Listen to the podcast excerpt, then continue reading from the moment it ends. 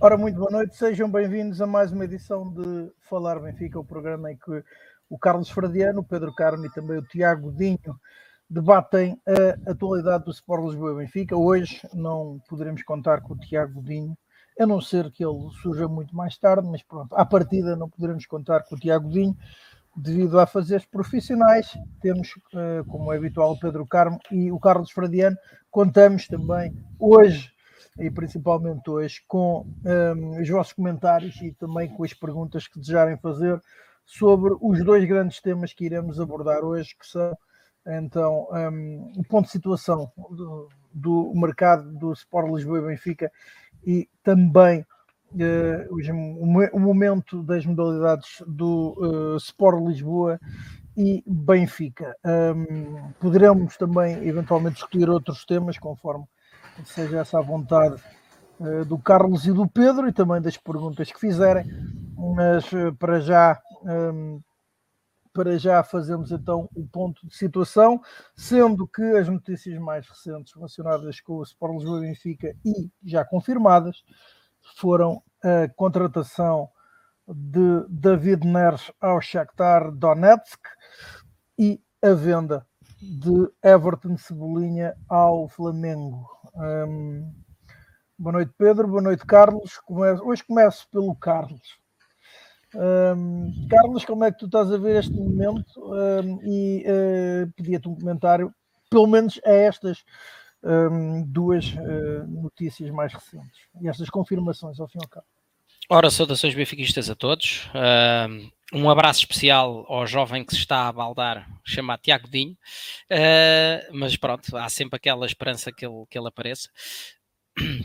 Sobre uh, essas duas contratações, uh, ou melhor, uma, uma, descontratação e uma contratação. em primeiro lugar, falemos da saída de Everton Cebolinha. falámos aqui repetidas vezes ao longo do, de todo este ano uh, sobre uh, um, o quão o caso de Everton Cebolinha configurava uh, o exemplo perfeito de uma contratação que faz todo o sentido no papel. eu lembro-me perfeitamente da, da, expectativa que foi criada em torno do jogador, minha incluída.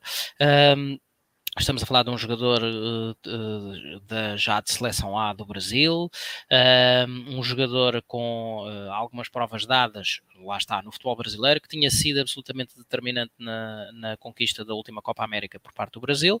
Um, e, e, e, pronto, e foi um daqueles casos, como se costuma dizer, que é como aos melões, que só depois de abrir, uh, entre alguma desadaptação uh, ao futebol europeu, alguma dificuldade em uh, se moldar a uma exigência técnico-tática muito maior do que aquela que tem no Brasil, ou até outros aspectos eventuais do ponto de vista pessoal, familiar, o que seja Certo é que nunca se viu uh, em, em, Portugal, uh, ou ao serviço do Benfica, fosse em que campo fosse, o, o verdadeiro Everton Cebolinha, aquele que motivou uh, que o Benfica despendesse aproximadamente 20 milhões de euros. Depois ficou-se a saber que ainda houve pai mais uns pozinhos com a, com a questão do, das comissões, dos empresários, despesas de intermediação e afins, mas vá, contas redondas, 20 milhões de euros. Um, Everton Cebolinha personificava um pouco aquilo que nós dizemos aqui tantas vezes, que é uh, o Benfica não pode esbanjar uh, valores acima de 4, 5 milhões de euros por potencial, uh, para, para esses valores, tudo quanto seja acima disso, tem que ser, tem que ser certezas. E, Everton Cebolinha era efetivamente um, uma certeza no contexto que se lhe conhecia, que era o contexto de futebol brasileiro. Certo é que acho, acho, que, acho que Everton Cebolinha teve todo o tempo do mundo, foram-lhe dadas múltiplas oportunidades. Segundo os números que vi, acho que sai com uh, perto de 90 jogos ou coisa parecida, uh, efetuados ao serviço do Benfica, uh, e portanto teve muitas oportunidades, teve mais que tempo para demonstrar todo o seu potencial não o conseguiu nem com Jorge Jesus, nem depois uh, com Nelson Veríssimo, nem em 4-3-3, nem em 4-4-2, nem em 4-2-3-1. Portanto, uh, é, é, um jogador que uh, efetivamente não se adaptou e, portanto, uh, teria que sair. Um, acho, que, acho que o Benfica terá feito o negócio possível, uh, uh, fazer fé no, nos valores que, que, se sabem entre o que foi comunicado à CMVM e o que, e o que depois a imprensa extrapola Estamos a falar de 13 milhões e meio no imediato, que depois podem chegar a 16,5, mais coisa menos coisa, uh, mediante o cumprimento de objetivos. Portanto, uh, estamos sempre uh, a perder dinheiro, tal como já havia acontecido com o Val Schmidt. é mais uma contratação em que o Benfica perde dinheiro.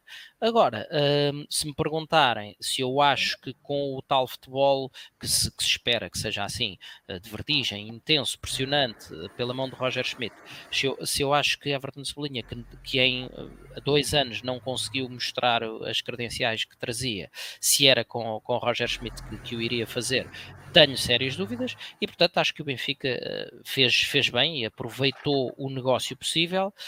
Um, fazendo uma venda nos moldes que, que, que, conseguiu, que o mercado conseguiu, porque como eu não me tenho também cansado de repetir aqui ao longo das, das, várias eh, edições mais recentes, uh, isto de, de, despachar o entulho, como, como tanta gente aqui afirma, uh, não basta querer, é? é preciso alguém que os queira, que os queira comprar uh, e uh, até foi, digamos assim, uma arrumação. Uh, tendo em conta o contexto de perda, uma arrumação interessante, porque o Benfica não, não faz um empréstimo daqueles em que fica a pagar uma parte do, do, do salário do jogador ou assim, uh, resolve em definitivo um, o vínculo que tinha com um atleta que, pelas mais variadas hipóteses que levantei aqui, não vingou.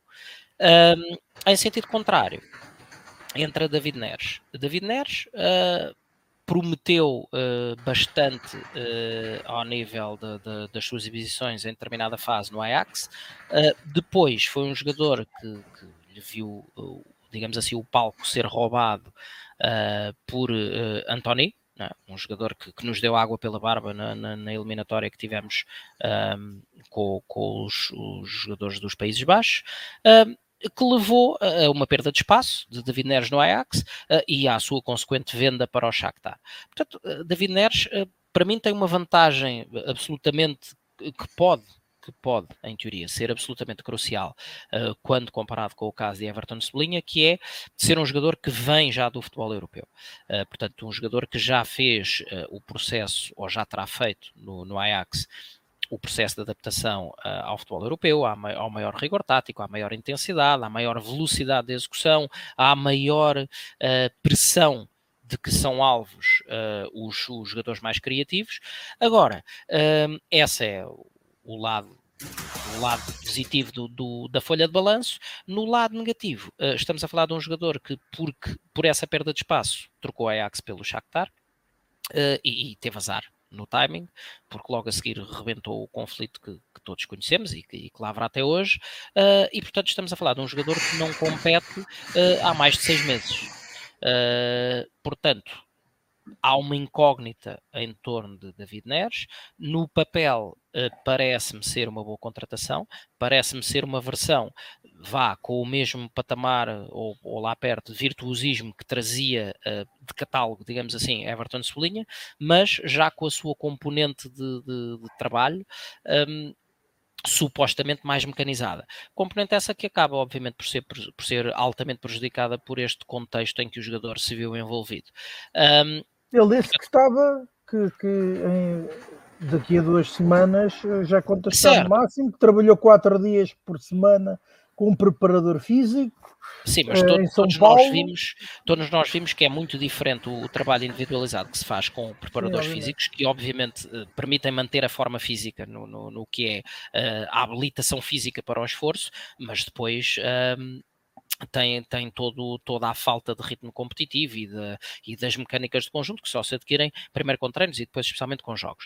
Uh, e depois é como diz uh, ali efetivamente o, o Lucena, uh, ao vir Uh, tipicamente, quando, quando o Benfica ou qualquer clube europeu uh, contrata jogadores para aquilo que é o início da nossa época, os jogadores vêm com uma época em cima.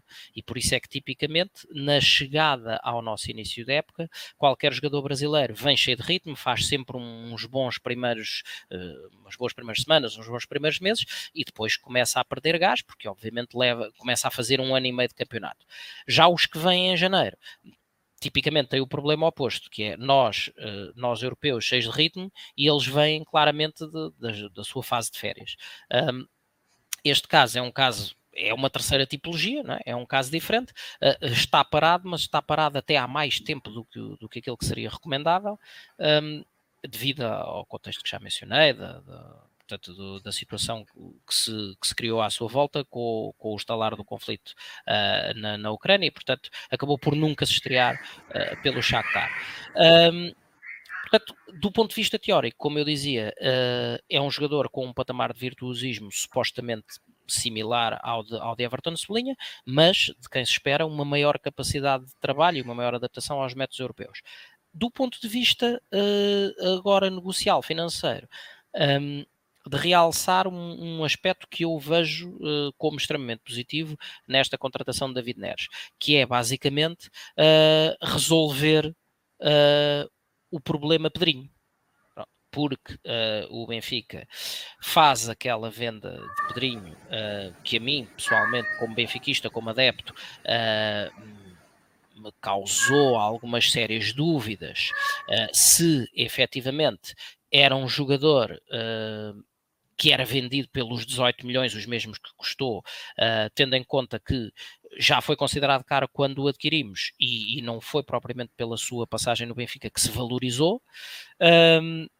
Portanto, o valor de 18 milhões, na minha ótica, era um valor estranho, um pouco difícil de acreditar, uh, e a prova é que o Shakhtar pagou, desses 18, pagou 3, e, e devia tudo o resto, devia aproximadamente 15. Uh, ah, e, portanto, o que o Benfica acabou aqui por arranjar foi uma solução uh, de, de, de, amortização indireta da, da dívida que o Shakhtar ainda tinha com, com o, para com o Benfica pela, pela suposta aquisição de Pedrinho uh, e pronto, e o Benfica uh, ficou uh, limpou a dívida e, e, ganhou um ativo que agora uh, cabe, obviamente, uh, a Roger Schmidt e a restante equipa e aos companheiros Sim. e ao contexto e, a, e ao próprio Benfica rentabilizar.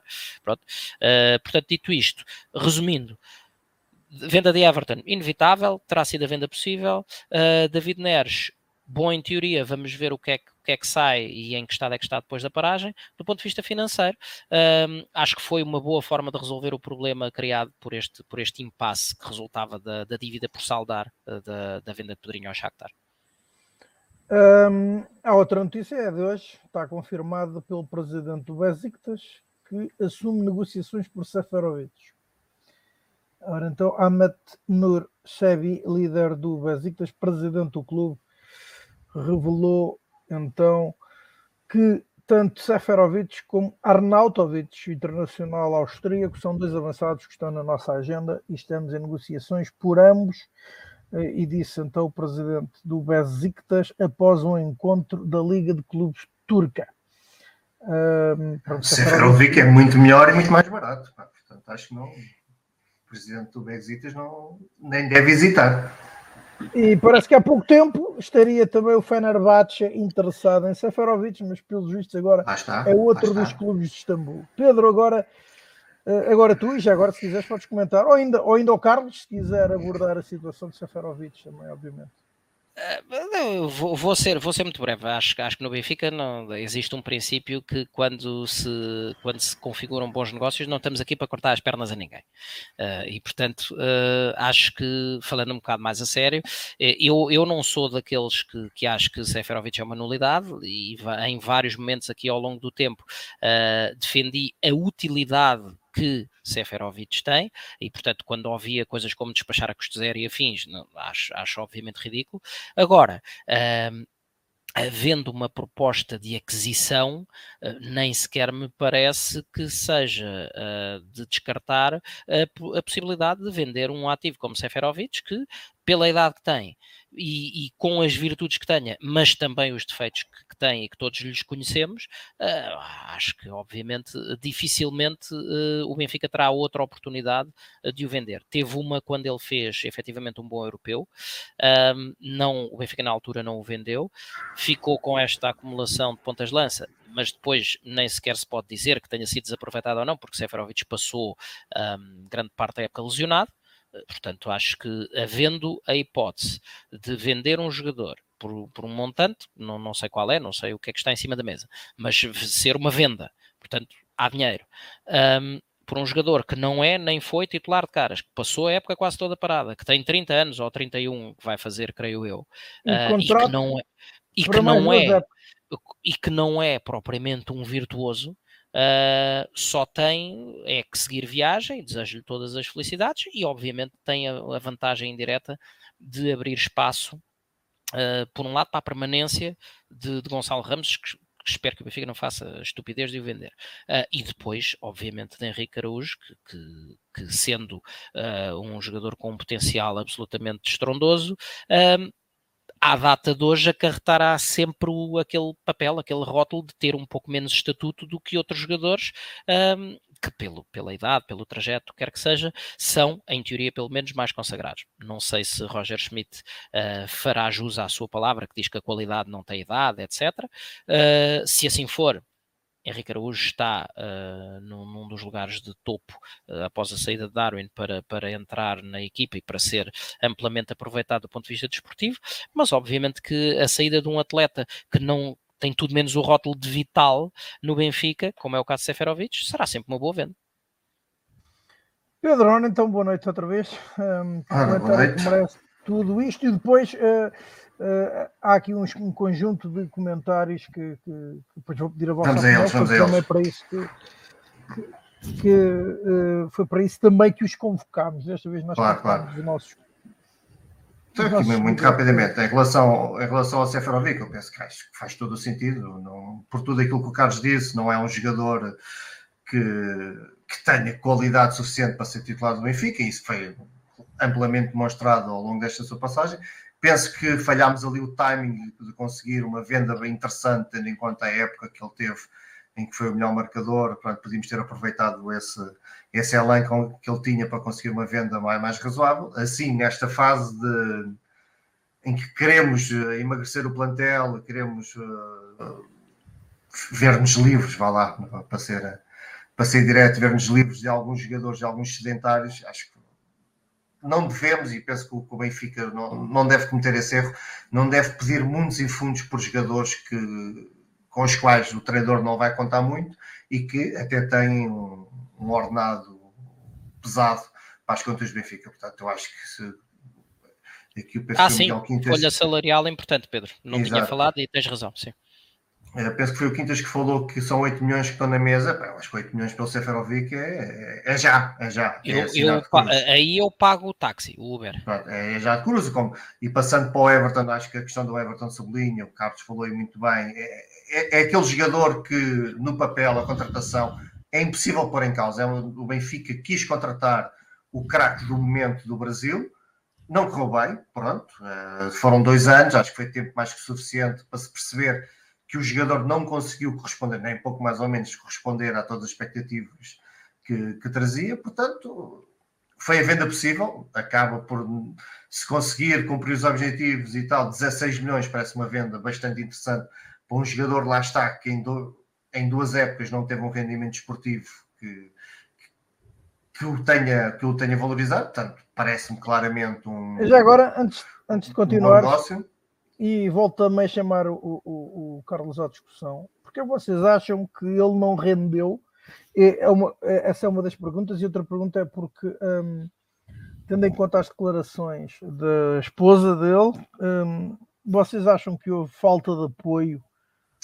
Ou terá havido falta de apoio de colegas, de estrutura, de alguém a, a ponto suficiente do jogador não render aquilo que minimamente esperava? Já nem digo completamente, mas Rui, uh, o que eu posso dizer na situação, não conhecendo, não sendo psicólogo, nem, nem psiquiatra, nem, nem, pouco mais ou menos, e não conhecendo o que se passa nos bastidores do Benfica, estamos a falar de um jogador que, como o Carlos disse, ele sai do Benfica com quantos jogos? Carlos, tu disseste há pouco?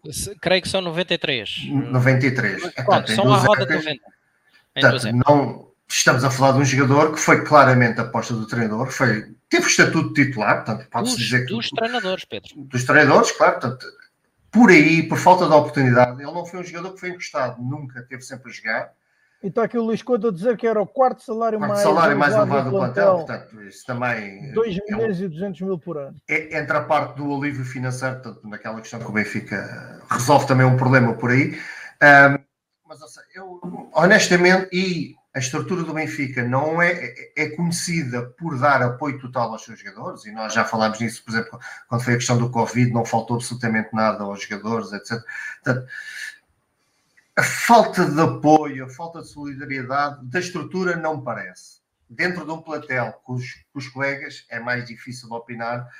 Pode ser que, que ele não se desse bem com os colegas, estava-se com outros, pronto, que há relações pessoais, pronto, é difícil, não, não estando lá é difícil poder comentar sobre isso, mas a verdade é que não foi por falta de aposta nele, de confiança que a estrutura e os, os treinadores tiveram com ele, que, que ele possa ter falhado.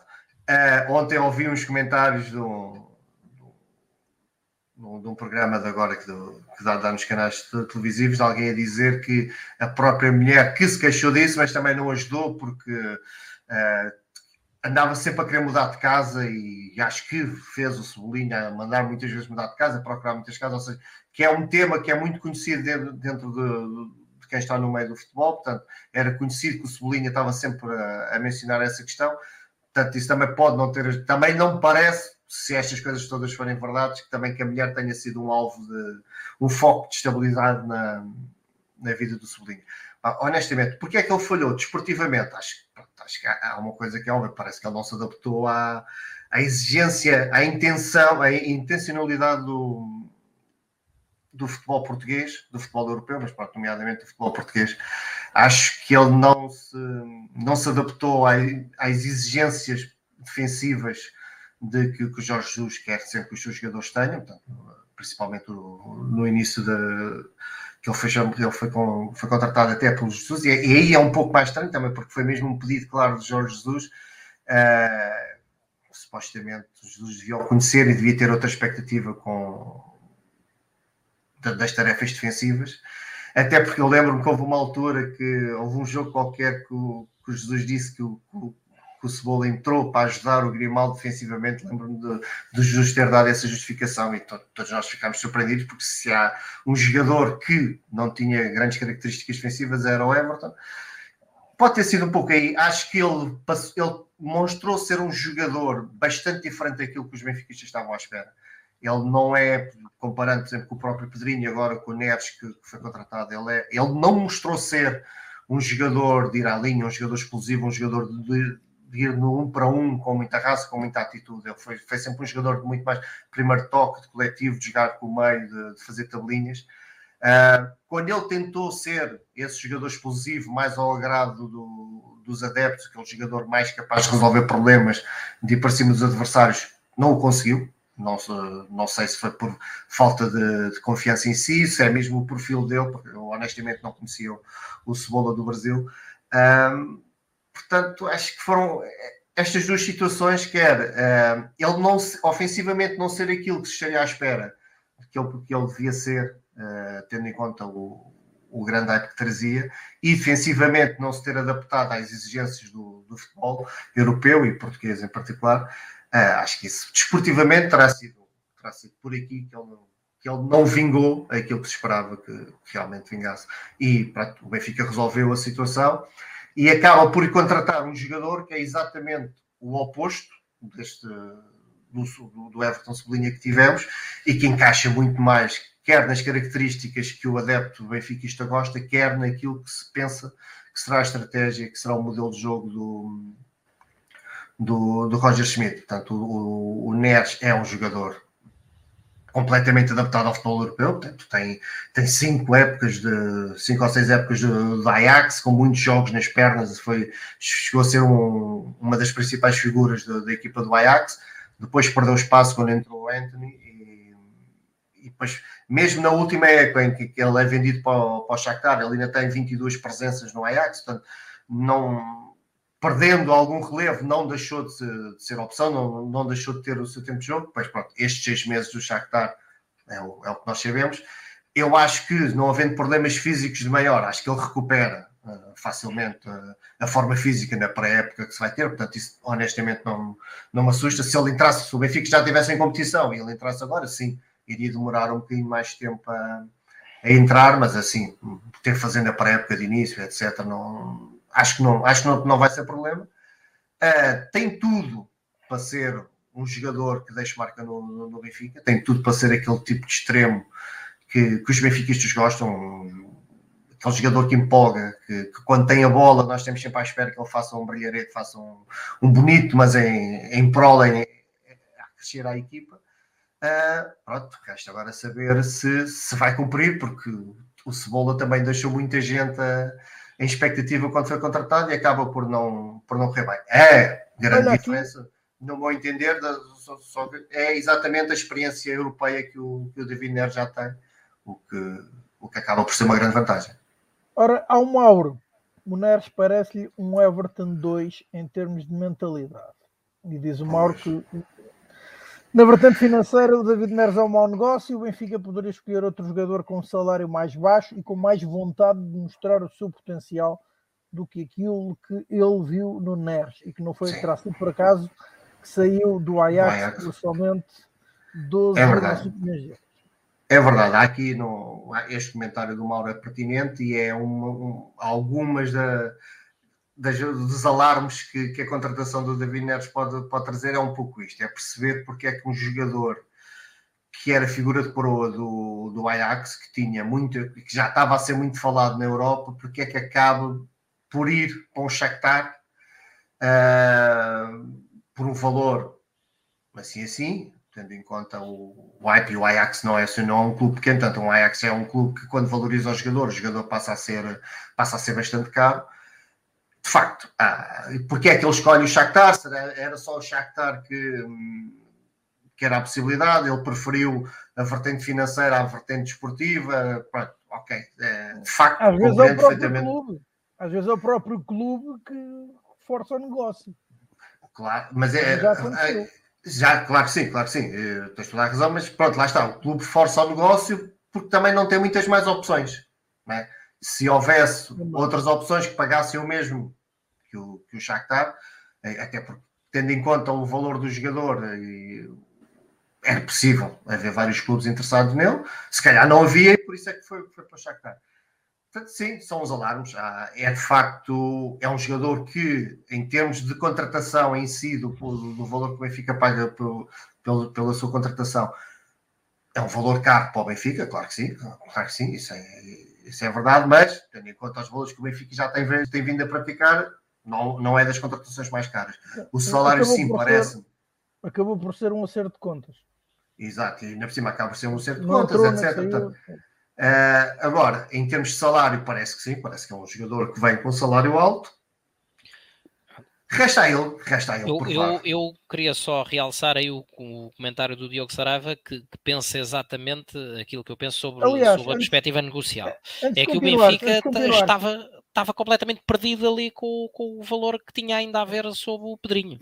Né? Mas portanto, deixa-me dizer que o Diogo Saraiva, no início, entrou aqui e assumiu-se como Avisou que é de Sporting.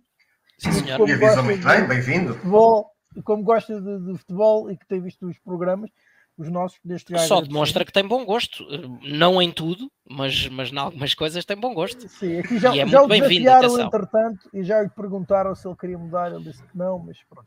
É, mas, uh, vai lá, vai lá.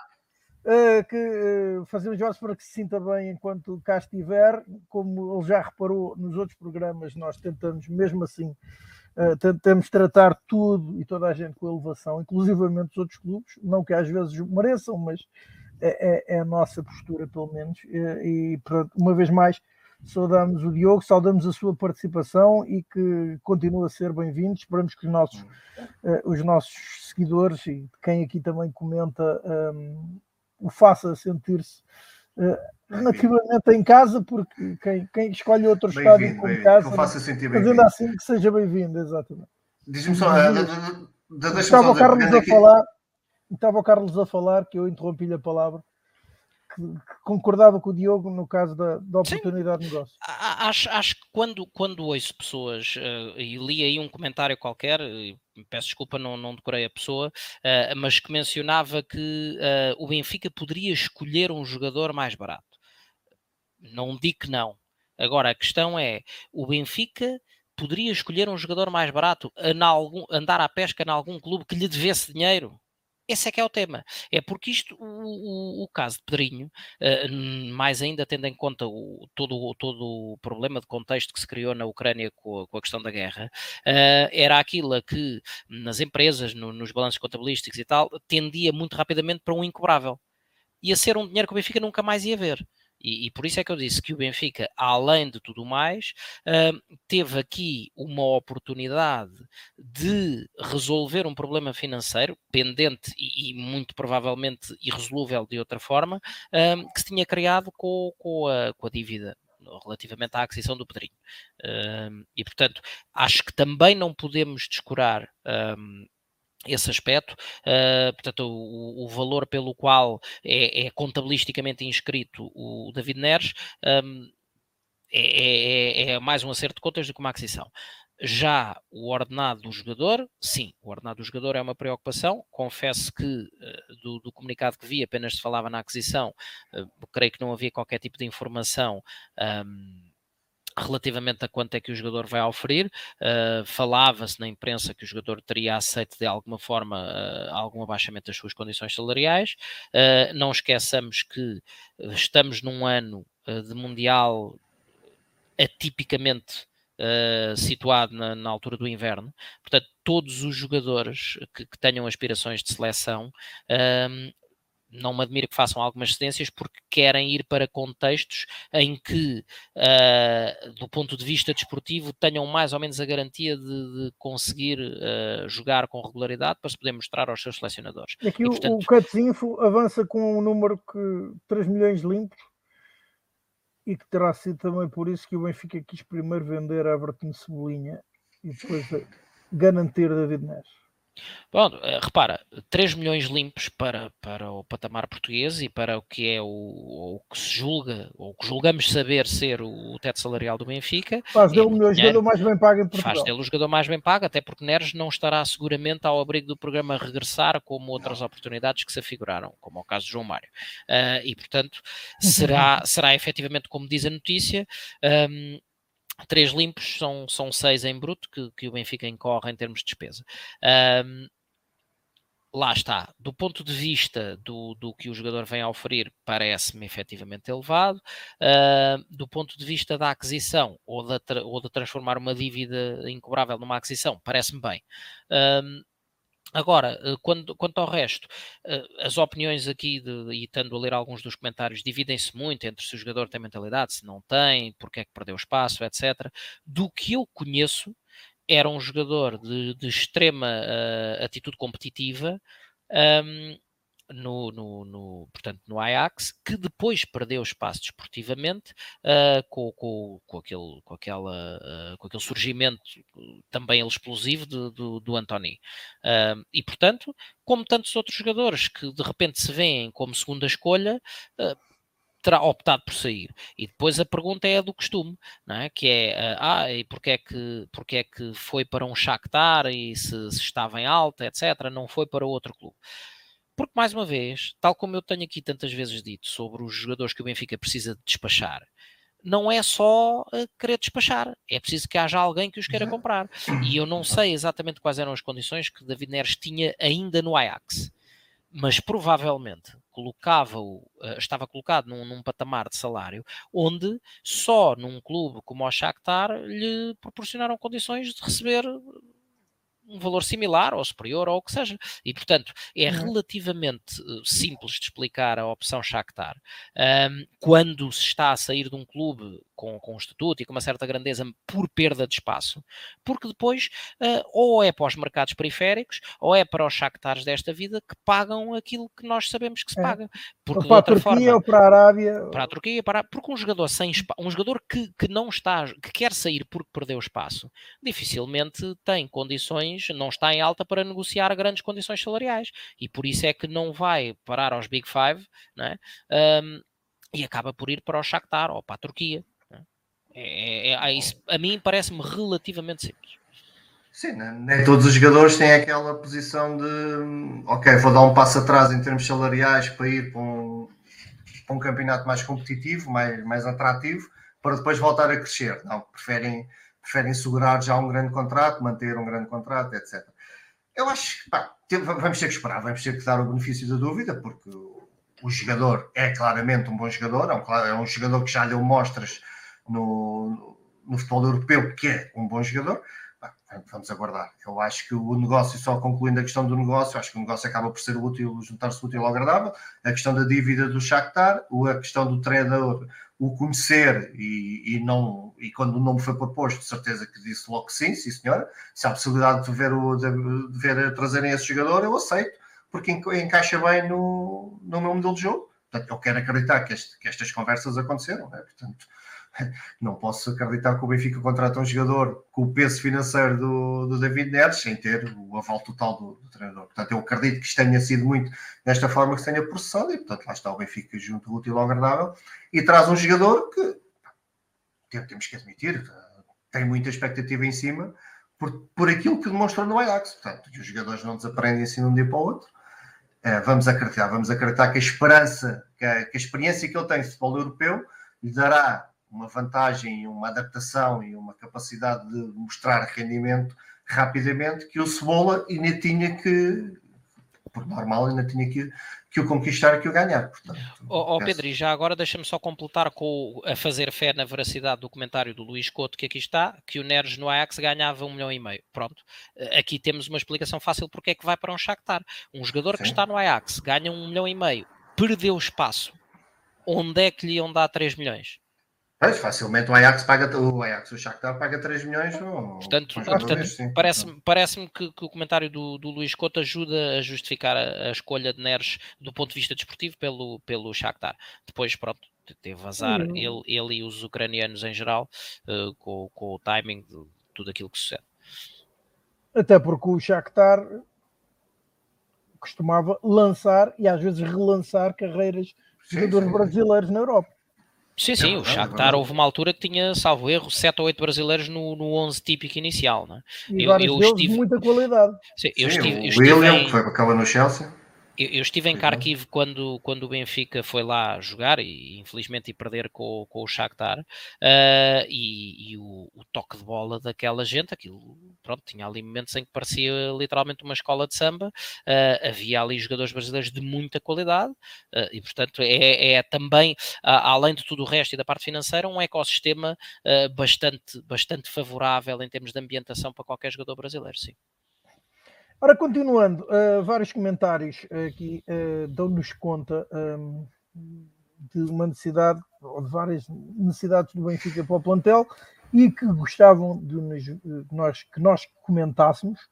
E estava que é à procura delas, mas tinha a ver com os médios 6 e 8 Sim. posições a colmatar.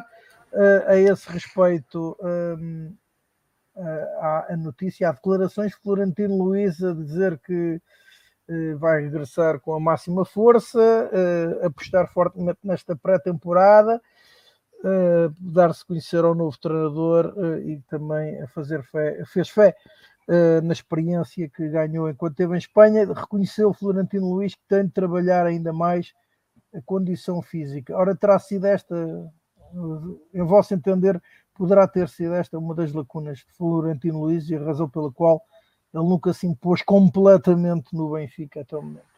Se bem que foi campeão nacional e, e jogou na, na, parte final de uma, de uma temporada, mas essa foi a única altura em que até o momento Florentino Luís se fixou, pelo menos durante algum tempo na equipe. Pedro, agora começo por ti. É, sim, eu, eu acho que o Florentino entrou muito bem na equipa, no, no tempo de Laje que nos ajudou a, a, ser campeão. Depois acaba ali a época um, a época seguinte, assim meio já a um nível mais baixo, mas eu, eu acho que Florentino foi um erro ter saído do Benfica. Acho que ele merecia claramente ter feito parte do plantel, uh, até porque acabámos por não ter grandes opções, uh, grandes alternativas para, para a posição 6. Jogámos sempre com o Weigl e quando o Weigl não estava, não estava disponível não havia grandes alternativas e acho que o, que o Florentino tem qualidade mais que suficiente para estar, para estar presente no plantel. Se teve a ver com as suas características físicas, nós sabemos que o Jorge Jesus gosta de, de jogadores mais, com, mais imponentes fisicamente, portanto, isso também não, não, é nenhum segredo. Pode ter sido por aí, pode ter sido por aí que Jesus não, não apostou nele. Não, honestamente, não tenho problemas em acreditar ne, neste cenário. Uh, ele esteve lá fora, que, que, esse, que esta passagem tenha feito bem, que tenha crescido, tenha jogado, tenha ganho experiência, porque acho que é muito importante os jogadores nestas idades terem tempo de jogo, portanto, irem jogando, ir, serem, serem alternativa, terem, terem minutos de, de competição nas pernas. Uh, e, portanto, ele que venha, eu acho que sim, eu acho que ele tem que vir, tem que, tem que fazer parte do plantel, no mínimo na pré-época, acho que sim, no mínimo na pré-época, mas eu acho que faz sentido ele fazer parte do plantel, uh, porque nos ajuda a resolver uma das lacunas que temos, que é de facto as posições do, do meio campo não têm sido muito bem preenchidas neste, nestes últimos dois, dois, três anos e, e acho que ele faz falta. Acrescento que... esta, esta pergunta do Hugo Loção. Venderiam Weigl para comprar? Não, eu não vendi eu não vendi ao Weigl, porque acho que um jogador como o Weigl tem que fazer parte do, da equipa do Benfica, seja em que posição for. Eu percebo a ideia, ou seja, o Weigl a 6 com um 8 que o Benfica tem tido muito pouco, muito, muito pouco relevante, o Veiga parece muito curto para, para as funções de, de, médio defensivo do Benfica. Parece que não chega a tapar os focos todos, principalmente estando nós habituados a, estivemos habituados a jogador como o Feja, como o Matic, etc. Agora, eu, o, problema, o Benfica tem um problema no meio campo. Eu não acho que esse problema seja o Weigl em si. Uh, eu acho que com um meio campo forte, tanto o Weigl com mais um ou dois jogadores de qualidade a fazer um meio campo forte, eu acho que nós vamos conseguir ver tudo aquilo que o Weigl pode ainda dar mais à equipa, porque a, a qualidade de, de, jogo que o Weigl tem, a inteligência que tem, o posicionamento em campo que tem, eu acho que é. Eu não consigo entender muito a ideia de é pá, temos que vender o Weigl para ir buscar outro, o Weigl não serve. Eu acho que se o Weigl não serve para uma equipa de futebol, é porque essa equipa de futebol tem que ter muitos craques à disposição e uh, infelizmente é coisa que o Benfica não tem. Uh, eu não vendi ao Weigl, apesar de perceber, uh, perceber a questão de que se vamos jogar com um 6 e com um 8, se calhar temos que buscar um 6 e um 8 diferentes do que temos. E, mas eu gostava muito que o treinador conseguisse aproveitar a qualidade de um jogador como o Weigl. E tu, Carlos, comentário que merece este, esta situação do, neste caso, e a pergunta direta do, do, do Loução. Sim, uh, do Loução. Antes de mais, quer dizer, nós aqui já debatemos há meses e meses e meses e meses a, a grande necessidade que o Benfica tem de um 6 a sério e de um 8 a sério. Uh, e por um 6 a sério, uh, entenda-se, e, e, quem nos ouve já vai achar que eu me estou a repetir, mas é um facto, é aquilo que eu acho. Uh, é um jogador da dimensão física e, e espacial em termos, de, em termos táticos e de ocupação no terreno de um Feza pode ser ou não, dentro dos, dos, muitos nomes falados ao longo da época, pode ou não ser Sangaré, poderia ter sido Matites, que, que entretanto rumou outras paragens, mas, mas o Benfica precisa urgentemente de um jogador desse, desse patamar, dessa, dessa presença física, dessa capacidade de participação no jogo defensivo. Um, acho que a solução não passa nem de perto nem de longe pela, isto é a minha opinião pessoal, uh, pela venda de Weigl, porque Weigl é um jogador, uh, além de, de, de, extrema qualidade, é um jogador inteligentíssimo na, na, na sua capacidade de suprimir as, as, as, as, bolas ao poste táticas que muitos jogadores fazem, as subidas à maluca deste ou daquele, os desposicionamentos defensivos, e, e, e foi-se vendo no, nos momentos de maior aperto. Um, a, a, grande utilidade de Weigl, uh, que para mim tem é essa questão, não é um 6 não é um 6 puro, tem jogado adaptado a 6, mas acho que com um 6 a sério uh, e depois fosse num, numas, numas funções mais de 8 ou até num meio campo a 3 uh, ah, com um 6 a sério e um duplo pivô à frente, Weigl poderia ser de uma utilidade uh, absolutamente brutal. Foi, inclusive, e faz-se aí a questão de, o Diogo fazia a questão do comprometimento, foi do, nos momentos de maior aperto, seja nas, nas vitórias, seja nas derrotas, daqueles jogadores que, se, que, se, que ficou sempre até ao fim uh, para os momentos de comunhão com os adeptos. Uh, dou, por exemplo, o caso de Liverpool, em que eu tive a, a, felicidade de ir a Anfield e, de estar lá a participar naqueles últimos 20 minutos que depois ficaram famosos. Um, e os jogadores uh, tiveram, acabaram por ter que voltar, uh, dado aquela, aquela quase festa que, que, que, que se fazia incessantemente, e o ar uh, com que Weigl olhava aquela massa adepta uh, era um ar de pessoa muito mais comprometida do que muitos outros, até alguns vindos das camadas jovens, que, que parecia que estavam a ver quando é que as palmas acabariam para poder regressar ao, ao, ao duche e à cabine.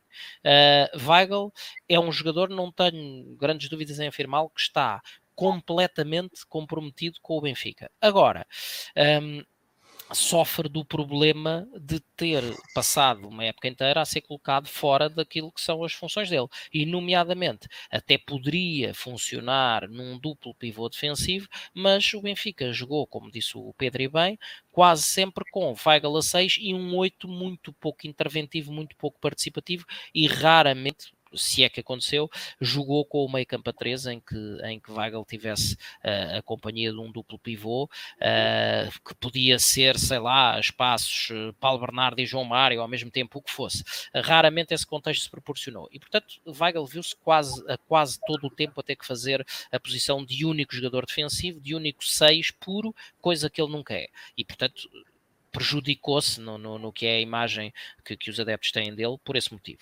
Um, ainda hoje discutimos e, e eu participei nesse post nas redes sociais e acho que pelo menos o Pedro também comentou. Uh, temos o nosso, o nosso conhecido amigo Paulo Santos, que fez uma dissertação sobre as posições que, que, que o Benfica ah, já suprimiu e as que precisa de suprimir, mas termina com aquela pedra basilar que é faltam seis e faltam oito a sério. E portanto, sobre 6 já falei, acho que poderia ser Sangaré, uh, haverá eventualmente outros, outros nomes, uh, mas esse é um, é um que está perfeitamente identificado. Um, 8 é, é absolutamente fundamental. O Benfica não tem, desde Enzo Pérez e depois aqueles seis meses de Renato Sanches, não tem um 8 a sério. Uh, pode ser Enzo Fernandes, de, de, eu tenho acompanhado desde, que começou a ser um nome na, na órbita do, do, Benfica, pelo menos pelos jornais.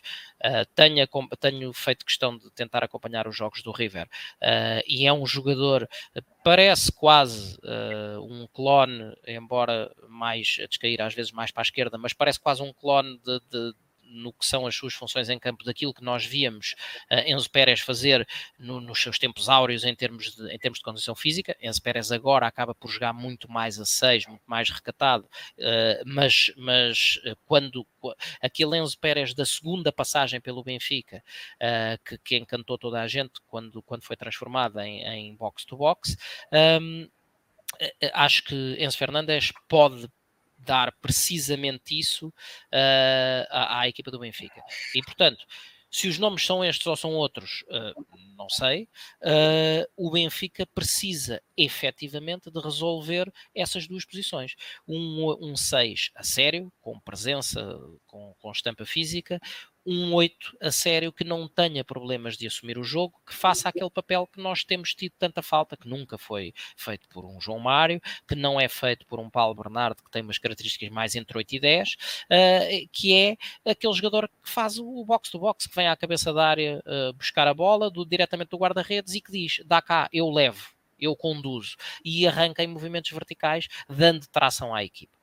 Uh, e portanto é isso que é isso que efetivamente falta ao Benfica. Nenhum dos jogadores que o Benfica tem atualmente no plantel, uh, não, nenhum dos jogadores uh, é capaz de entregar, de entregar essa função. Já agora, só aqui o comentário do, do, do Bruno Fonseca, uh, transformado em box-to-box, o Enzo Pérez sempre jogou a 8, não é verdade. O Enzo não, Pérez era... Veio para o Benfica como médio direito. Então. Exatamente. Veio para o Benfica como médio direito, para extremo tinha pouca velocidade e, portanto, andou ali um bocado naquelas funções, também um pouco como o Pizzi fez, de interior direito, uh, e era um jogador que, na minha opinião, nessas funções, era um jogador que, que se tornava quase banal. Uh, Enzo Pérez não se adaptou, teve ali problemas com a equipa, foi eh, dispensado ou convidado a ir passar uh, meia temporada à Argentina, voltou à Argentina e então na segunda passagem sim, uh, ele aliás conta isso numa entrevista uh, e tantas críticas que, que eu aqui tenho feito frequentemente a Jorge Jesus, esse é um dos casos uh, que foi absolutamente transformador. Jorge Jesus, no seu regresso, chegou e disse-lhe, alguns num treino, uma, uma, uma, conversa que o Enzo retratou, que é, vou fazer de ti um 8. uh, e que o Enzo terá resistido. E lembro-me perfeitamente, uh, até a memória coletiva da internet tem estas coisas boas, na altura, uh, ao comentar os, os, jogos do Benfica, como, como sempre faço, uh, ter feito na, naquilo que foi o primeiro ou segundo jogo de Enzo na posição 8, que foram desastrosos quase, ter comentado que Enzo Pérez naquela posição era uma nulidade mas depois uh, Enzo Pérez, uh, por insistência de Jorge Jesus e, e trabalho nos treinos e, e, aplicação do próprio atleta, obviamente, uh, começou a assumir as funções com, com, um patamar de excelência absolutamente extraordinário e por isso é que digo o Enzo Pérez da segunda passagem no Benfica, não o Enzo Pérez da primeira, da primeira leva, que, que como, lá está, como extremo ou, ou interior direito, era um jogador pouco mais que banal. e portanto, Tivemos um cheirinho disso com aqueles tais seis meses de, de Renato Sanches, que logo apressadamente, como tapei na minha, foi vendido. Uh, na minha ótica, e comentei também na altura, um erro, uh, tendo em conta aquilo que era, que era o, uh, a concorrência que eu esperava no plantel do Bayern, acabou por se, por se provar, não é? Renato relançou agora a sua carreira em França, mas passou ali um mau bocado primeiro no Bayern, depois uh, na, ainda na segunda liga inglesa, etc. Portanto, não, uh, teve, teve que dar um passo atrás, lá está, para dar agora vários à frente, como, como, como deu, e está obviamente um jogador estratosférico, não me importava nada que o Benfica, que ao que sabemos teve a oportunidade de o recuperar por qualquer coisa na casa dos 16, 18 milhões, e, e, não, não se aproveitou essa, essa oportunidade, porque poderíamos ter ali uh, aquilo que, na minha ótica, não é a, mas é uma parte substancial da, da, da solução que, que, a equipa do Benfica uh, precisa, que é a capacidade de condução. Deixa-me só fazer uh, sim, o meu som está bom? Vocês estão a ouvir bem? Sim, sim. Sim, sim ótimo. Uh, só para fazer aqui um, um pequeno disclaimer, o Bruno Fonseca, é um meu grande amigo Bruno Fonseca, Uh, nós já tivemos estas conversas já há bastante tempo e de facto ele, ele sempre defendeu que o, que o Enzo Pérez já não, quando na Argentina jogava a médio centro. Uh, portanto, ah, é... Só um alerta, um disclaimerzinho. Eu reportei-me ao período no Benfica. Eu não conhecia o Enzo Pérez na Argentina antes de vinda para o Benfica. E também não, se calhar o Bruno não conhecia, está coberto sei, sei que ele veio. Sei que quando ele veio para o Benfica, ele tinha sido considerado o melhor jogador do campeonato argentino e há, há, há muito esta discussão se ele já é, já tinha lá jogado a médio centro, se, se veio, ele veio para extremo, isso é factual, mas que, na, lá na Argentina já tinha jogado a médio centro, não teria Provavelmente. Mas pronto, honestamente, nesta fase do campeonato também não vale a pena muito essa, essa discussão. O facto é que ele deu muito nas vistas, foi um, foi um excelente jogador a, a 8 e tal, e como tu dizes, desde o Renato, depois, de, depois dele apareceu o Renato, e tem-nos faltado esse médio eh, com capacidade, quer ofensiva, quer, defensiva, com muita disponibilidade física, mas com, para além de, de, de ter que ser um, um, médio muito forte fisicamente, quando digo fisicamente, não é, não é dar castada, é ter a capacidade de, de ter sempre muita, muita velocidade na reação, muita velocidade no transporte, portanto, para além de ser fisicamente possante, ter que ser um, tecnicamente bom, para ser capaz de conduzir a bola, capaz de alimentar o ataque. E nós não, não, não temos tido isso. Se uh, será este novo Enzo uh, essa opção, pronto, se é algum dos miúdos que está na formação que pode vir assumir esse papel, uh, lá está. Não sei, acredito que, acredito, não sei, tenho a convicção profunda que de facto precisamos de um jogador diferente daquele que temos, precisamos de alguém capaz de, de cumprir estas missões.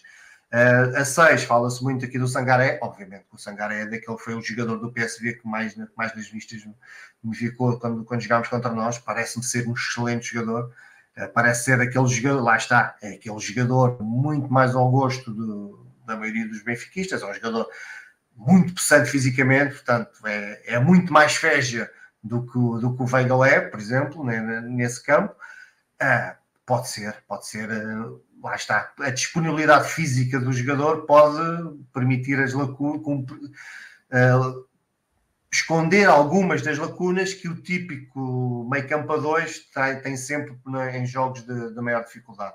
Uh, será, sem dúvida, uma grande contratação sempre se vier para o Benfica. Acho que é um jogador muito caro neste momento. Uh, vamos ver, vamos ver quanto é que. E se é, se o Benfica está mesmo interessado. Eu, nesse post que tu falaste do Paulo Santos, e já que estamos aqui a discutir posições, etc., há um jogador que eu já há algum tempo tenho, tenho debaixo do olho, porque desde que vi o vídeo dele fiquei, fiquei mesmo muito entusiasmado, que é o, que é o camarada do, do Olympiacos, que agora se falou o interesse que, que o Porto estaria interessado nele. Eu acho que o jogador é, é aquele jogador, é aquele número 8 que nós precisamos. Aquele é olho para ele, vejo ali uma espécie de Renato, é, é um jogador muito, muito explosivo, com, com uma visão.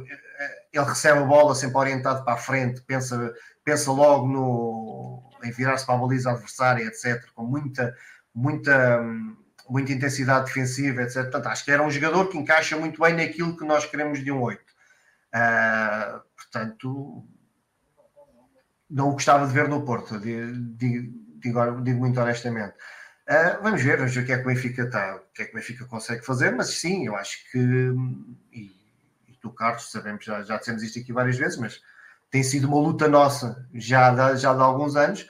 Nós queremos um meio campo muito forte, porque nós achamos que, o, que é no meio campo que se decidem que decidem a maior parte dos jogos, é, é o meio campo que faz as equipas vencedoras, a ser que há aquela velha, velha história da defesa, do ataque ganha jogos e a defesa ganha campeonatos, mas eu acho que é o meio campo, é o meio campo, é o, é, é o, é o núcleo do, da equipa e acho que uma equipa com um meio campo forte é, fica muito mais perto de vencer qualquer jogo do que um meio campo assim assim. E, e, lá está, um meio campo forte permite esconder lacunas que, que, que a equipa possa ter em determinadas, ou, ou, na defesa ou no ataque. Portanto, e se nós queremos, se nós queremos muita intensidade, se queremos, eu acho que, e, e nós, nós, queremos ir longe, como sempre nas Champions e na, Europa, eu acho, eu acho que as Champions nós temos que ter um meio campo forte para, para conseguir mexer sólidos na, nas Champions. E, e eu tenho muitas dúvidas no meio campo a 2 Claro que um meio campo a dois com um Matic ou um Enzo é, é uma coisa, mas um meio campo a dois com um Weigl e um João Mário é outra, portanto, ou um Pizzi, ou etc.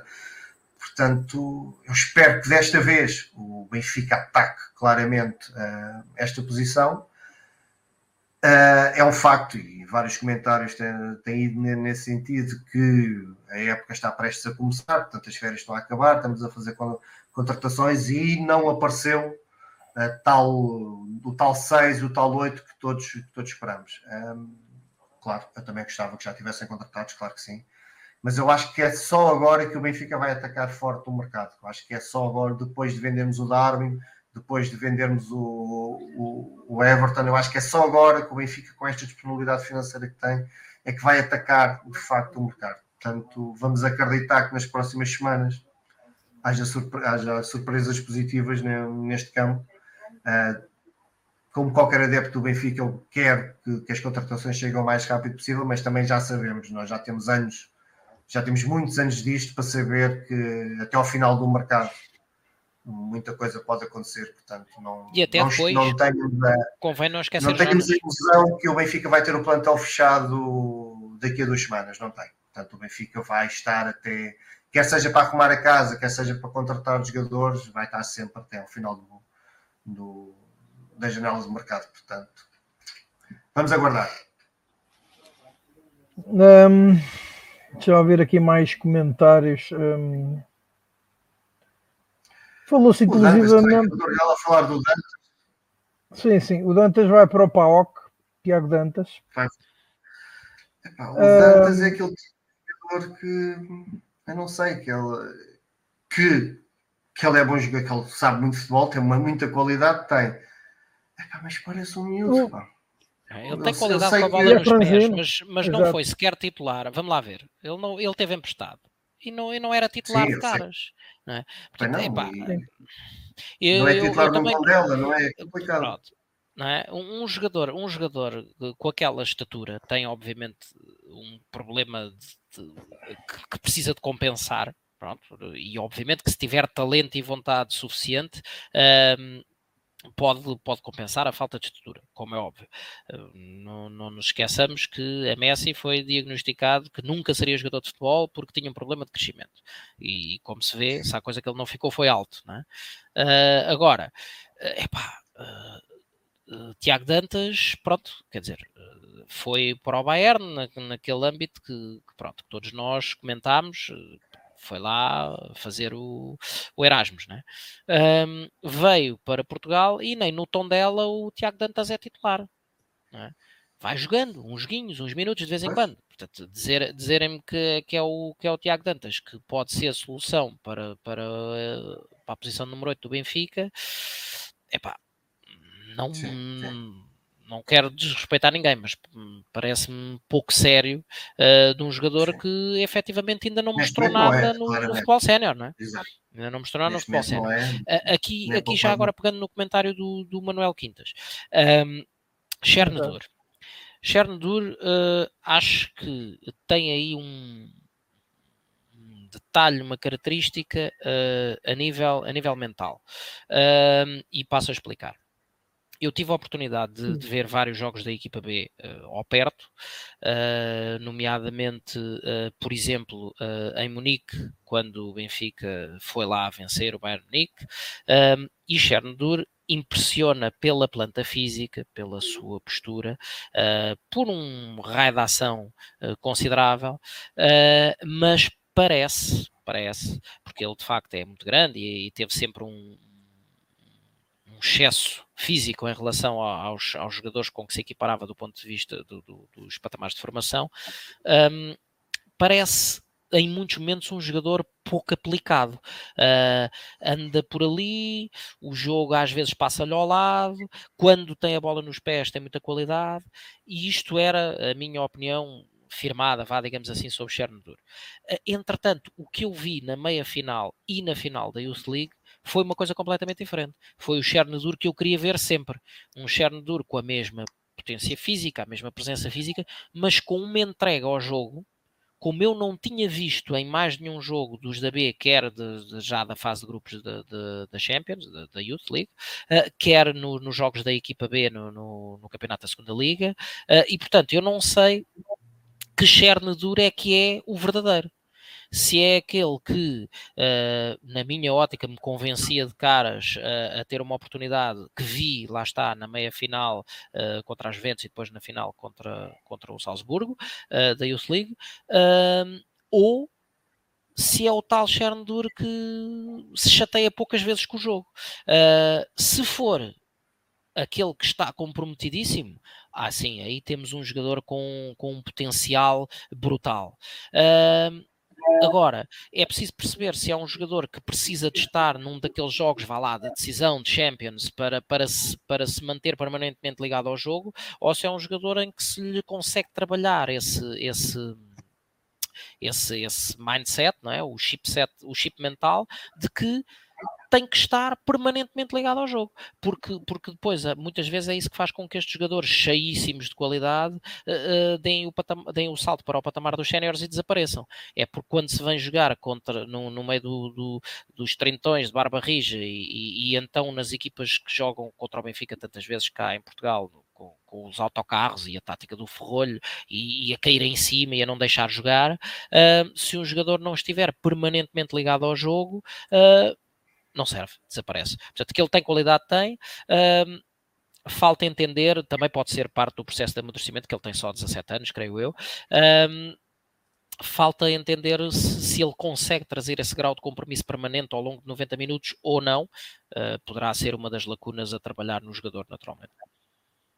Que é uma, uma coisa que eu contra mim falo também, nós temos com tanta expectativa destes miúdos, mas não podemos esquecer que eles têm 17, 18 anos, muitos deles. Portanto, temos que dar algum tempo ao tempo para eles também crescerem. Pronto, como, lá está. Como, como, diz o Manuel agora, é isso mesmo. Porque eu contra mim falo, e acho que, por exemplo, o Diego, o Diego Moreira, um, acho que é daqueles jogadores que, que entusiasma qualquer adepto, o potencial que tem ali, a capacidade de levantar bancadas é, é, é monstra.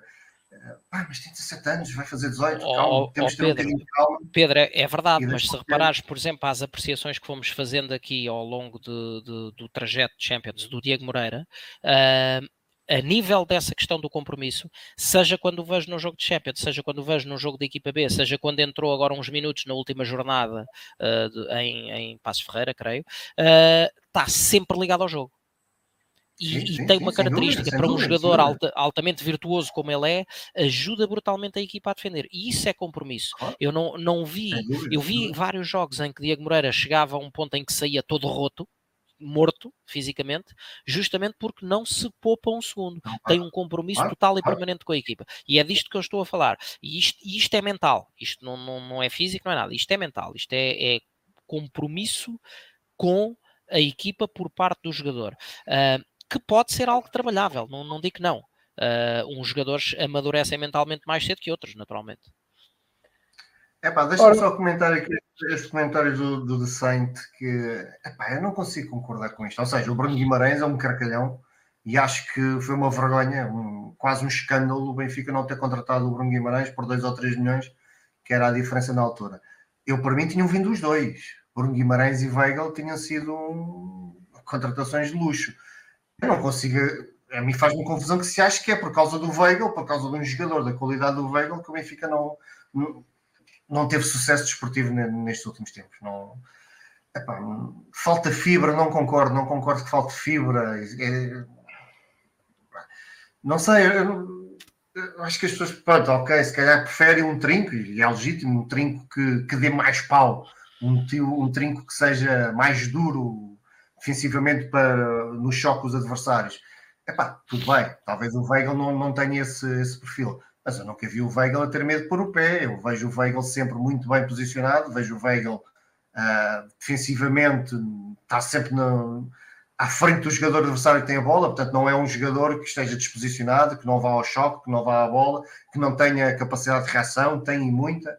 Ah, honestamente, e depois é, um, é aquele jogador que quando o Benfica recupera a bola, nós sabemos que a bola nos pés do Weigl vai sempre à frente com qualidade. Portanto, a, a bola sai dos pés do, não aleija. do Weigl direitinho e certinha, quer dizer, não dá sempre linhas de passo aos jogadores. Vão, reparem no, reparem no, no Weigl sem bola. Quando os jogadores do Benfica têm bola, reparem nas movimentações do Weigl. Não é um jogador que fique parado, não é um jogador que esteja parado à espera que, que o, que o colega invente qualquer coisa, ele vai à procura, ajuda o colega, dá linhas de passe. Quando recebe a bola, cria sempre, uh, decide bem, quase, ninguém é perfeito, né? mas, mas ele decide quase sempre bem, tem sempre o objetivo de, daquilo que é o melhor para a equipa. É, honestamente, não, não vejo, não consigo compreender esta ideia que é por causa do, do Weigl que o Benfica não, não, ganha, não ganha campeonatos e também não vejo que seja por causa do Weigl que o Benfica sofre golos. Portanto, honestamente não concordo com este tipo de, de opiniões, mas pronto.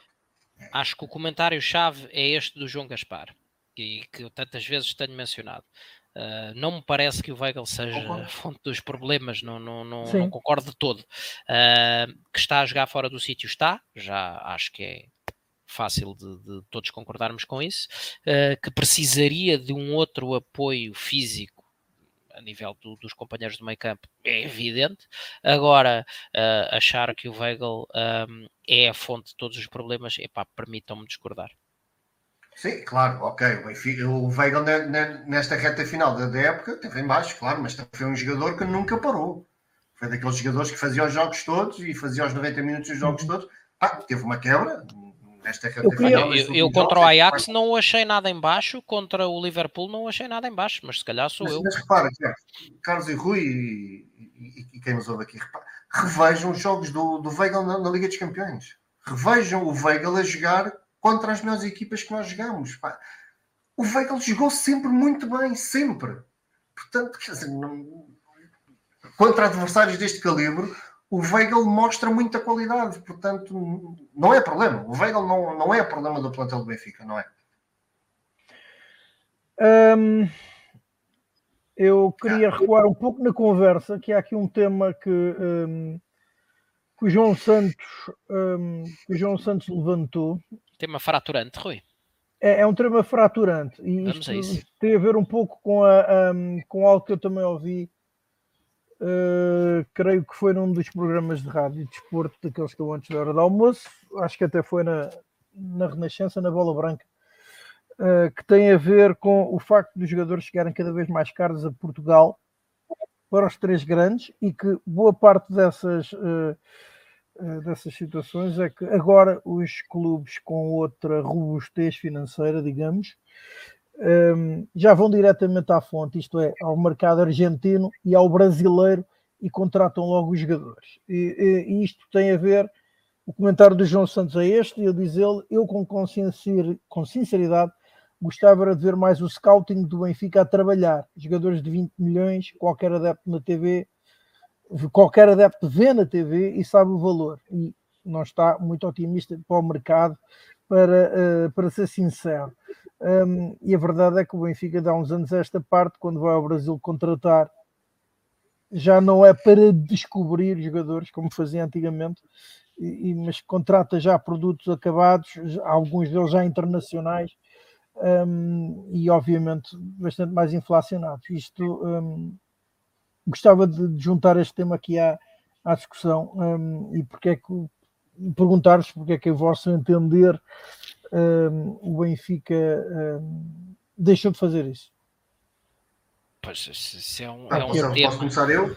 Força, força, avança, Pedro. Eh, eu acho que a resposta é simples. O Benfica viu-se numa situação financeira mais confortável que permitiu atacar uh, jogadores já, digamos, com, com alguma qualidade reconhecida, já jogadores feitos, para ter mais um rendimento esportivo imediato e não apenas e só o potencial à espera que, que, que cresçam. Uh, eu penso que será esta a justificação mais lógica e mais evidente. Agora, concordo com o comentário do, do João Santos. Contratar craques é fácil. Todos nós conseguimos analisar, ver que ela é o, se o Everton é o melhor jogador do Brasileirão, é, é fácil perceber. Temos ali qualidade e vamos lá buscar. Temos 20 milhões, vamos lá buscá-lo honestamente, isso é.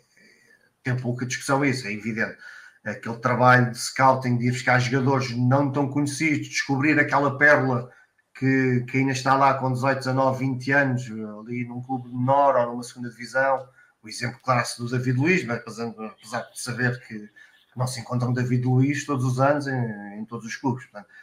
Mas, sim, o segredo do trabalho do scouting é ir buscar, encontrar um, uma joia por lapidar antes de todos os outros, claro que sim, claro que sim. E o Benfica já fez isso com sucesso, uh, mas uh, também eu não, havendo disponibilidade financeira para isso, não me importa que o Benfica vá já buscar um jogador feito, um jogador já com, com qualidade reconhecida que, que permita a entrada direta no, no plantel, seja para dar rendimento desportivo imediato. Portanto, ah, é um pau. É, lá está, o Benfica tem que jogar nessas duas vertentes, tem que ter a capacidade de ter uma boa, um, bom scouting para descobrir esses jogadores, ao mesmo tempo que depois canaliza a liquidez financeira que tem para ir buscar dois, três jogadores, craques, que, que, possam dar, possam ter impacto imediato na equipa. Portanto, pá, é, cabe ao Benfica, quem está dentro do Benfica, perceber a gestão que tem que fazer nestas duas vertentes, entre descobrir as pérolas e buscar jogadores já, já firmados. Mas sim, o Benfica virou um pouco essa agulha nesse sentido, penso eu, exatamente por ter, por ter já disponibilidade financeira destas últimas grandes transferências que foram feitas, deram uma folga ao Benfica que, que antes não tínhamos.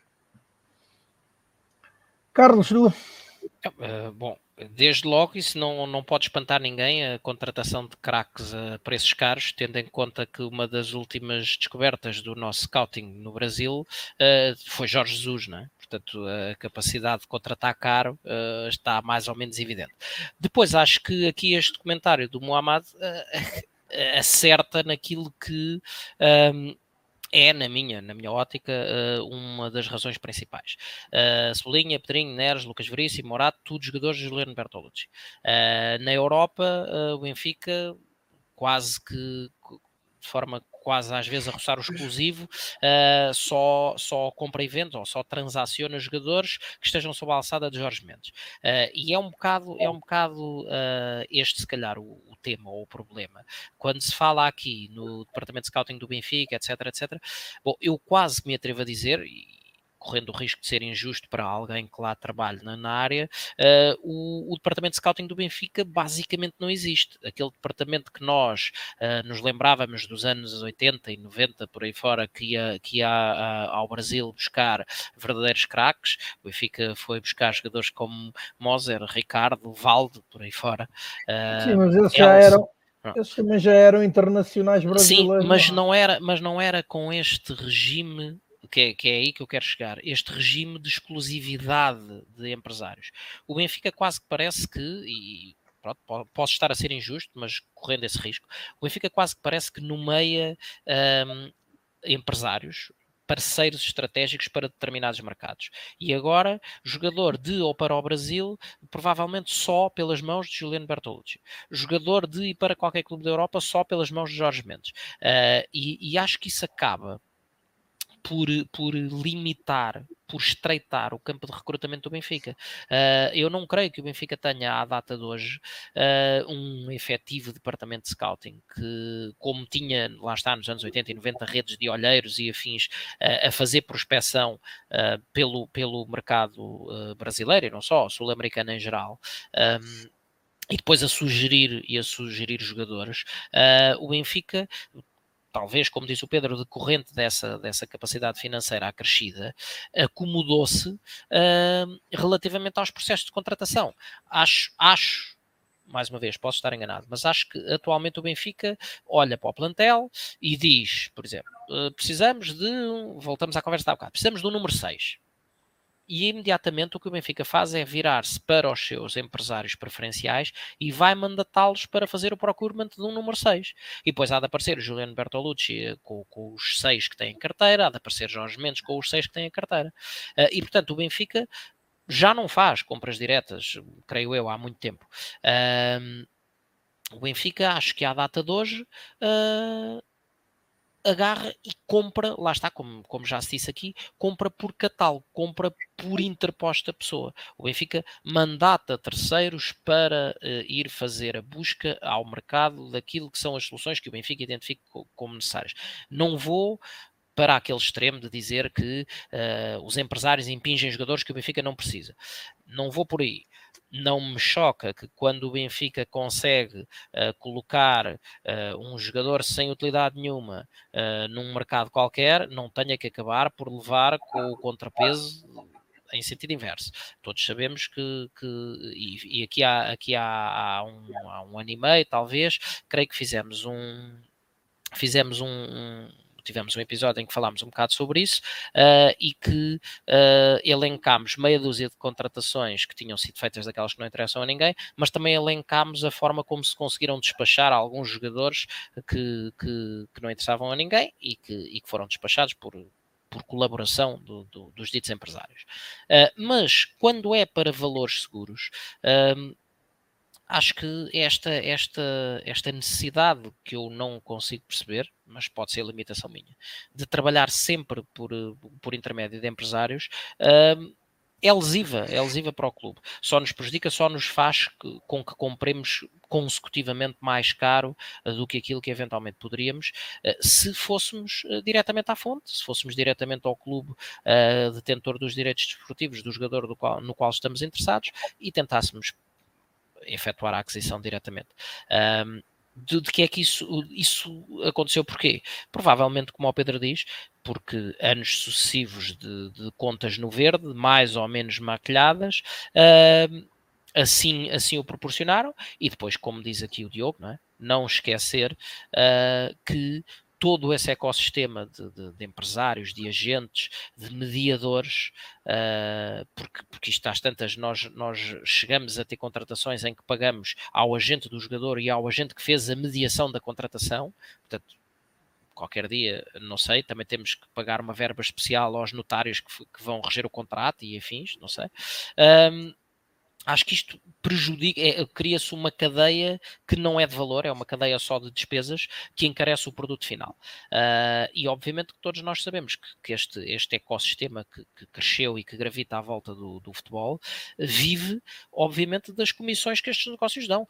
Jorge Mendes é o superagente do planeta, uh, porque cada vez que, que medeia a contratação de um jogador, ganha com isso. É, é, evidente, não é?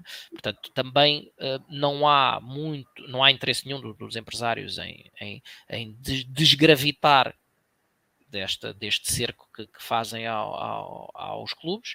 Um, e os clubes apanham, apanham, criam neste, criam com estes agentes esta, estes entre, estas, eh, este funcionamento tipo entreposto uh, que lhes permite uh, às vezes também escoar produto que, que no qual não têm interesse e depois pagam o preço, obviamente, no, no momento da aquisição. Continuo a achar que se o Benfica uh, negociasse as aquisições diretamente com os clubes a quem quer comprar, muito provavelmente conseguiria negócios de outra, de outra magnitude mais favorável do ponto de vista financeiro ao Benfica. Ora, essa, hum, essa creio eu é uma das situações mais importantes porque, e daquelas que vês mais confusão, porque é que ainda para mais com o conhecimento uh, que está disponível, agora toda a gente vê os jogos inclusivamente, uh, porque é que não se aborda diretamente os clubes, uh, mas isso pronto, se calhar eu daria para, para outras conversas. Um, se bem que está aqui. Um, o Chico Marcelino contrato, uh, vem aqui colocar outra, outra situação. Não, claro. É a função do diretor desportivo. repara. Ah, e toda a, estrutura, mim, toda a estrutura de futebol? Para mim é evidente que quem deveria uh, tratar da contratação do jogador X que interessa ao Benfica deveriam ser funcionários do Benfica. E depois, uh, pronto, não me choca que o jogador tenha um empresário, tal como uh, o cidadão comum, quando tem que resolver um litígio qualquer, ou que seja no meio um advogado e, e diz à, à, contraparte: tratas com este senhor, não é? e demite-se de, de, ser parte ativa no, no, no, na negociação, no papel, e, e decorre tudo por interposta pessoa. Até aí eu vou ou seja, o jogador que se quer comprar ter um empresário. Só não consigo entender é para que é que é necessário um agente que vá fazer a mediação entre esse empresário e o Benfica.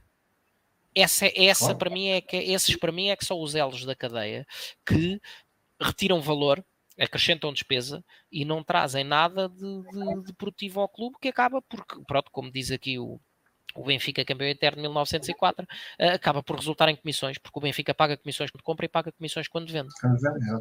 Então, foi, foi comentado com gozo, etc., aquela, o, o, as imagens do Rio Pedro Brás no aeroporto e das viagens que ele está tentado a fazer, mas é exatamente essa a missão dele. Não, eu, eu acho é que ele anda a fazer o trabalho anda a, anda é a fazer o trabalho que devia. É, ele, é o Benfica e é o responsável do Benfica, contratado com um contrato profissional como ele tem com o Benfica, portanto, o elemento da estrutura do futebol do Benfica, que tem que andar por aí, onde tiver que andar, a fazer eh, os negócios com os clubes, a mostrar, fazer propostas e tentar contratar. Não? É? Eu acho que isso sim faz todo o sentido e é este o caminho.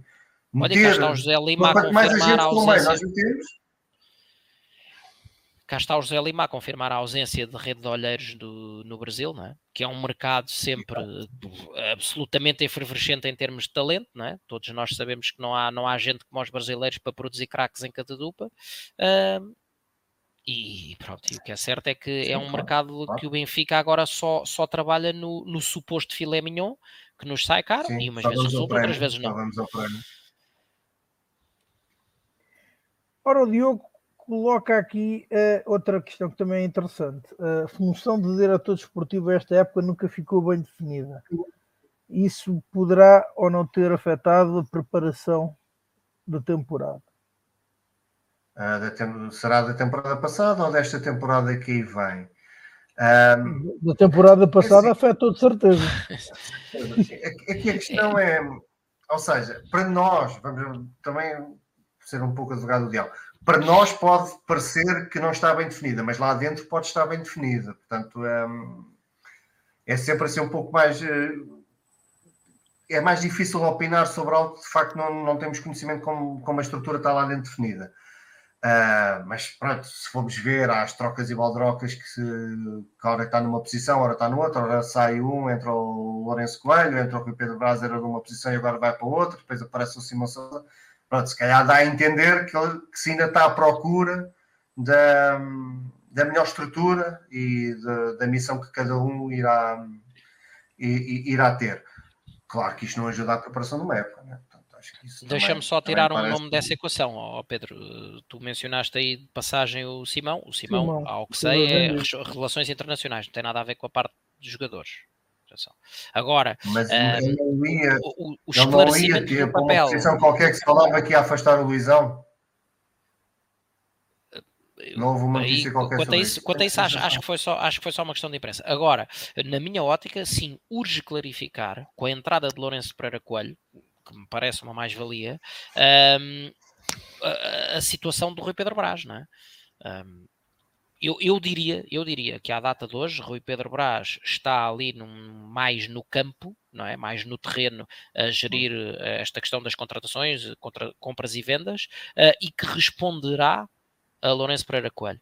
Diria eu que, na minha ótica, será o responsável máximo do, do, do edifício futebolístico do Benfica, que, que, depois responderá, obviamente, ao presidente Rui Costa uh, e ao Conselho de Administração da SAD, etc. Uh, mas uh, isto são, é uma suposição minha. Não, confesso que não vi isto propriamente escrito em lado nenhum.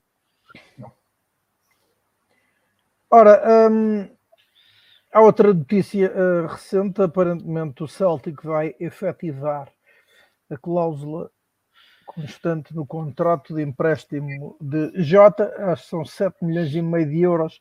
O jogador foi determinante na conquista por 90% do passe. Por 90% do passe. Uh, e o jogador foi determinante na temporada da equipa católica uh, de Glasgow. Uh, vocês como é que veem este negócio? Sendo que houve muita gente que que comentou, e já na altura, quando ele saiu, que 7 milhões e meio é um valor demasiado baixo, já seria um valor demasiado baixo para, para colocar numa cláusula de cedência de um jogador como Jota. Carlos, tu, agora por ti. Uh, o que é que eu te posso dizer sobre isso? Uh, bom, para já, em primeiro lugar, fazer o Totobola à segunda-feira é fácil. Não é? Uh, quando, quando o Jota foi emprestado, uh, se, se Jota foi ou não foi mal gerido pelo, pelo treinador anterior, é outro tema. E eu aí concordo que foi mal gerido. Mas o que é certo é, indo a factos, seja por consequência de ser mal gerido ou não, quando Jota é emprestado ao Celtic, era um jogador que não tinha conseguido qualquer tipo de afirmação na equipa principal do Benfica tinha tido uh, escassos minutos, aparições esporádicas, tinha um golo, salvo erro, na Taça da Liga contra o Covilhã, se não me falha a memória, uh, mas pouco mais do que isso de relevante. Uh, e, portanto, a pergunta aqui é a mesma de quando eu, quando eu olho à questão do mercado e da, da colocação dos sedentários se o Benfica tivesse posto uma cláusula de, de aquisição de, de 20 ou 30 milhões no Jota, acham que o Celtic um, aceitava uh, o empréstimo do jogador com essa cláusula e alguma vez a iria acionar? É óbvio que não. não é? Portanto, isto, isto é o tal problema. O Benfica tinha em Jota um jogador no qual via algum valor, no qual, à data do seu empréstimo, não tinha feitos relevantes no futebol sénior, mantinha o potencial, mas só isso, uh, e portanto teve que eh, adornar o pacote, o embrulho que fez à volta do, do Jota, de forma a tornar atraente para que alguém se interessasse no seu empréstimo. Algo tão simples quanto isto. Se o Benfica pusesse uma cláusula alta, nenhum clube aceitava o Jota por empréstimo. Porquê? Justamente por causa disto, que é ou o jogador é um flop, não, não rende lá e, portanto, volta à base e, portanto, para o clube que, que o recebeu de empréstimo, Uh, recebe um jogador um ativo barato, não lhe retira rendimento esportivo, mas despacha. Mas e se render? Se render, ah, depois custa uma pipa de massa e volta à casa-mãe, onde vai render na casa-mãe, ou a casa-mãe vai vendê-lo e, e aí fazer dinheiro com a valorização que conseguiu aqui. É tão simples quanto isto. Um, não é possível que se queira. nós olhamos sempre ao, aos nossos jogadores uh, porque conhecemos o seu trajeto na formação e o que foram fazendo. Um, como grandes promessas e grandes futuros craques. Mas volto ao exemplo que falámos há pouco do Tiago Dantas. Se há jogador que vinha rotulado de craque era Tiago Dantas, foi para o Bayern com uma cláusula pelos mesmos 7 milhões e meio. É? E na altura nós discutimos precisamente isso aqui no programa. Mas o Bayern alguma vez aceitava o Tiago Dantas por um empréstimo se fosse com uma cláusula de 20 milhões ou 30 milhões ou coisa parecida? Nunca. Portanto, o Benfica tentou ver se o jogador crescia, não é? Em termos de, em termos de, de, de capacidade esportiva, uh, uh, em condições de voltar à casa-mãe. Não sucedeu. Do lado do Bayern, o Bayern tem ali um jogador que não lhe custa-lhe bola, e olha, se por acaso sair daqui um craque, consegue-se comprar barato. De outra forma, não temos interesse em receber o jogador. O mesmo se passou com o Celtic em relação ao Jota. Pronto, aqui, em relação ao Jota, do ponto de vista do, do plano puramente esportivo, e num contexto que também a Escócia é diferente da Alemanha, não é? é há, há, que admiti-lo, mas, mas Jota agarrou as oportunidades que teve. E um, o Bayern também não é propriamente. E o Bayern não é o Celtic? Pronto, lá está. O contexto era todo, o, o, contexto para o qual Dantas foi era um contexto muito mais difícil para o jogador. Uh, o contexto para onde Jota foi. Uh, foi, é um contexto uh, que, lhe, que se revelou favorável, provavelmente o jogador, porque no, o futebol na Escócia, não sendo técnico e não sei o quê, é, é, do ponto de vista físico é um futebol duro. Uh, o jogador provavelmente também teve que, que, fe, que, fazer ali algum trabalho mentalização para começar a render, mas o que é certo é que rendeu. E agora, lá está. O, Celtic tem em mãos a possibilidade de adquirir um ativo que lhe foi relevante do, no plano desportivo por um valor interessante, porque senão é como digo, com uma cláusula alta, jamais o Celtic diria que queria o Jota para alguma coisa. Quem diz o Jota diz outro jogador qualquer, nas mesmas circunstâncias. Ora, um...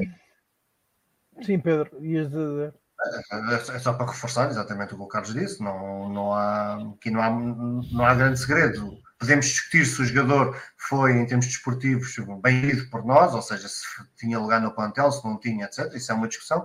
A partir do momento em que a estrutura assume que não tem, que uh, o ideal é emprestar o jogador, acho que faz o negócio possível Uh, tendo, em conta, tendo em conta tudo aquilo que o Carlos disse, porque não é só a nossa vontade, também a vontade do clube que vai receber o, o jogador, também não vai aceitar uh, quaisquer condições. Portanto, acho que é um, é, um, é um negócio previsível.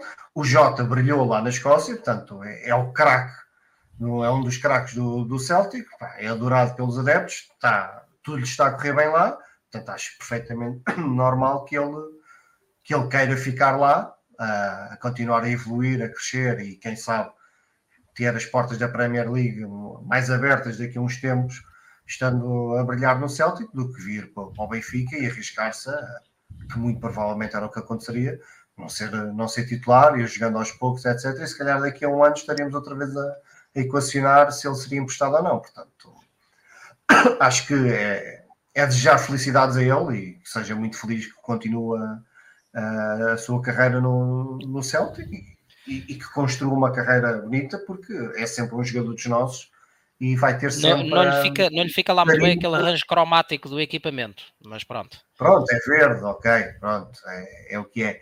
Mas é um clube simpático, o Celtic é um clube, um clube muito simpático, os adeptos são, são impecáveis.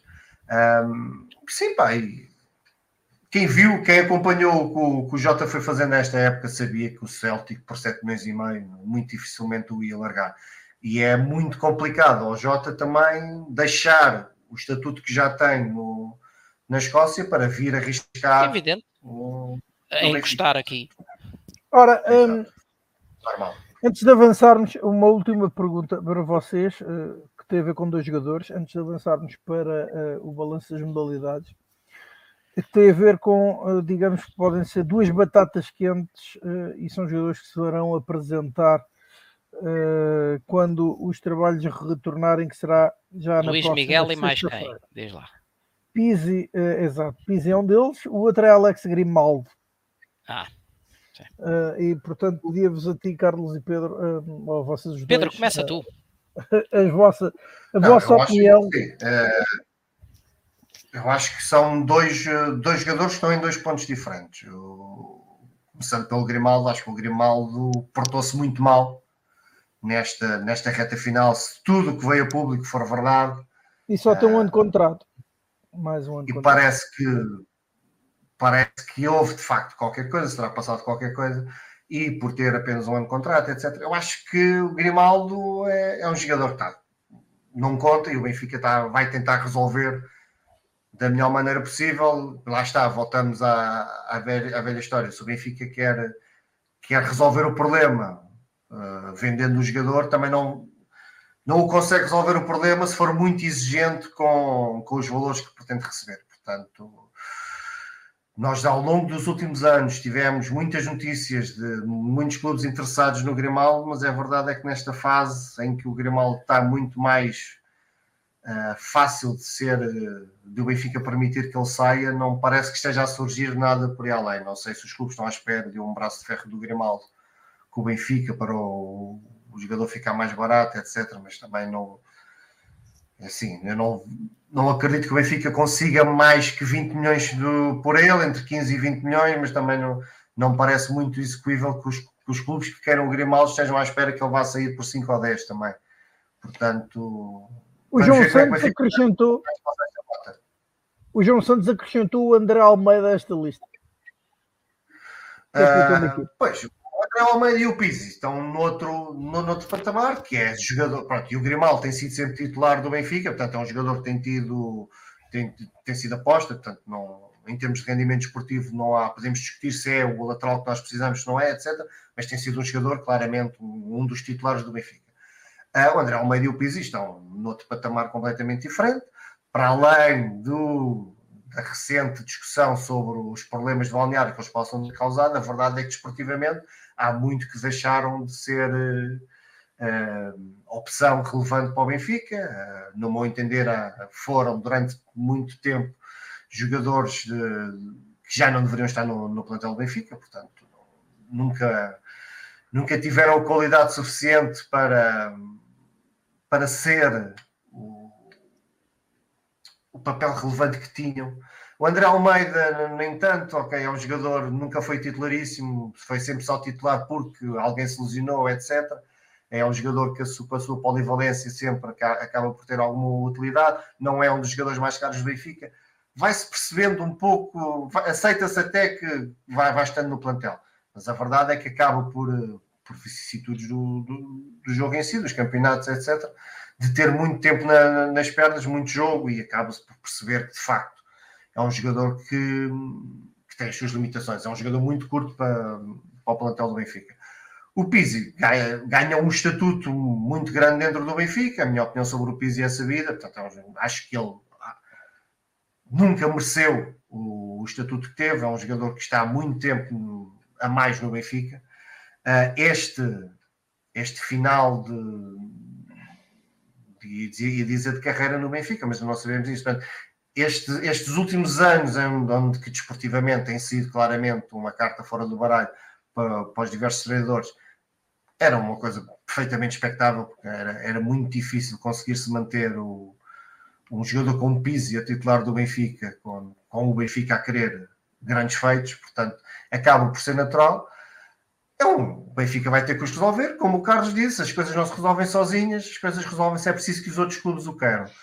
Eu acho que vai acabar por o Benfica rescindir com eles, eles chegarem a custo zero. Uh, acho que vai, será por aí que o Benfica se vai, se vai, se vai desvencilhar deles, porque não acredito que haja clubes a quererem pagar valores significativos por, por estes dois jogadores. Uh, apesar de tudo, e, e, digo isto com de coração, são jogadores, pelo tempo que tiveram no Benfica, que não merecem ser escorraçados do clube. Eu acho que uma coisa é.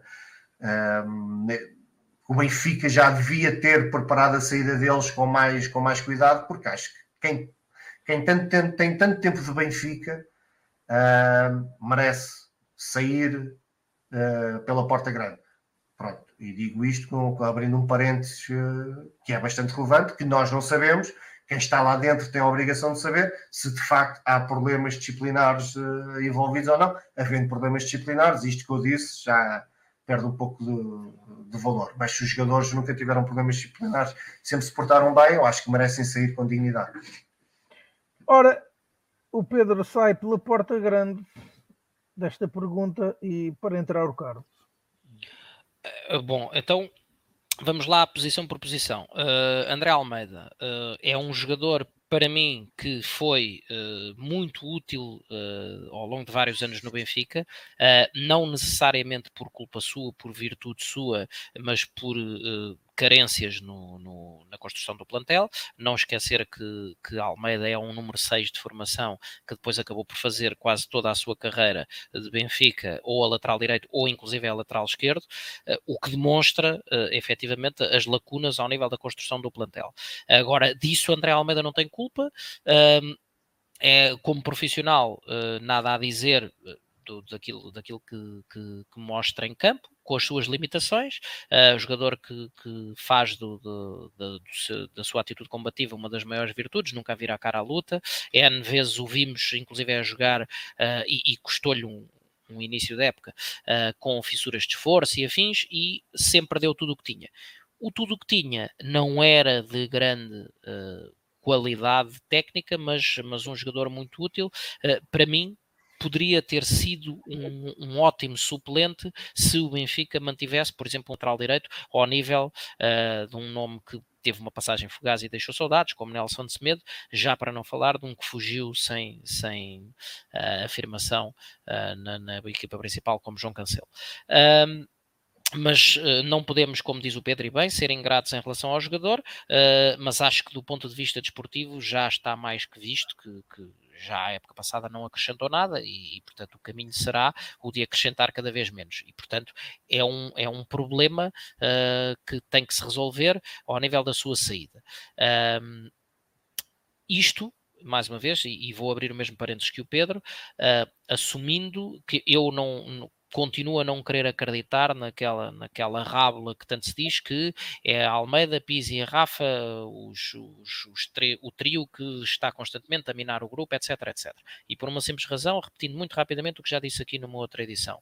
Se é assim, se toda a gente sabe, se nós cá fora sabemos que são eles os três, é pôr-lhes um lacinho à volta e arranjar a forma sumária de os despachar aos três de uma vez e, e, e matar o problema à nascença. Uh, só consigo entender que continuem no plantel porque isto serão mais bocas vindas de fora que não tenham tradução uh, na realidade. E, portanto, a ser assim, não sendo eles causadores de, de, de problemas do ponto de vista uh, disciplinar e da dinâmica do grupo, etc., uh, ah, ser, ser coerente, ser reconhecido e agradecido ao que André Almeida, com as suas limitações, já deu ao clube, mas desportivamente está no fim de linha. Um, Pizzi é um jogador que uh, números muito bons até ali uma certa altura, este último ano e meio foi aquilo que, que todos sabemos, mas números muito bons, um jogador com, com efetivamente uh, estatisticamente interessante.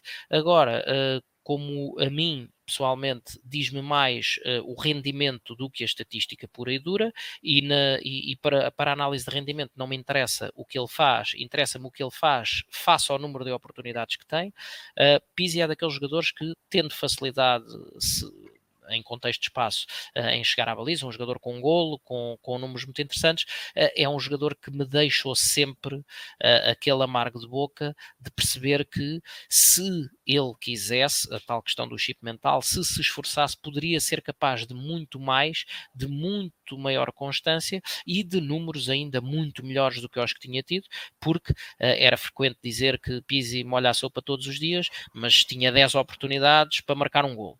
E, portanto, e falhava as outras nove. Mas depois os jornais só falham no, no que marcou, não falhavam nas nove que, que, que, falhou ou nas que foi displicente, etc.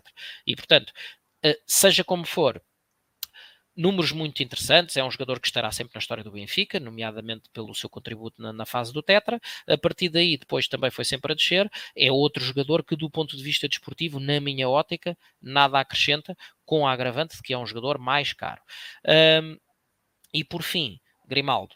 Uh, veio a público esse suposto uh, episódio em que Grimaldo, basicamente, não há outra forma de o dizer, terá feito birra por não o deixarem entrar de férias mais cedo, tal como tinha acontecido com o Darwin e afins, e que acabou por se auto-excluir da lista de convocados para uh, o, da lista de convocados do Benfica para a última jornada do Campeonato Nacional na época passada.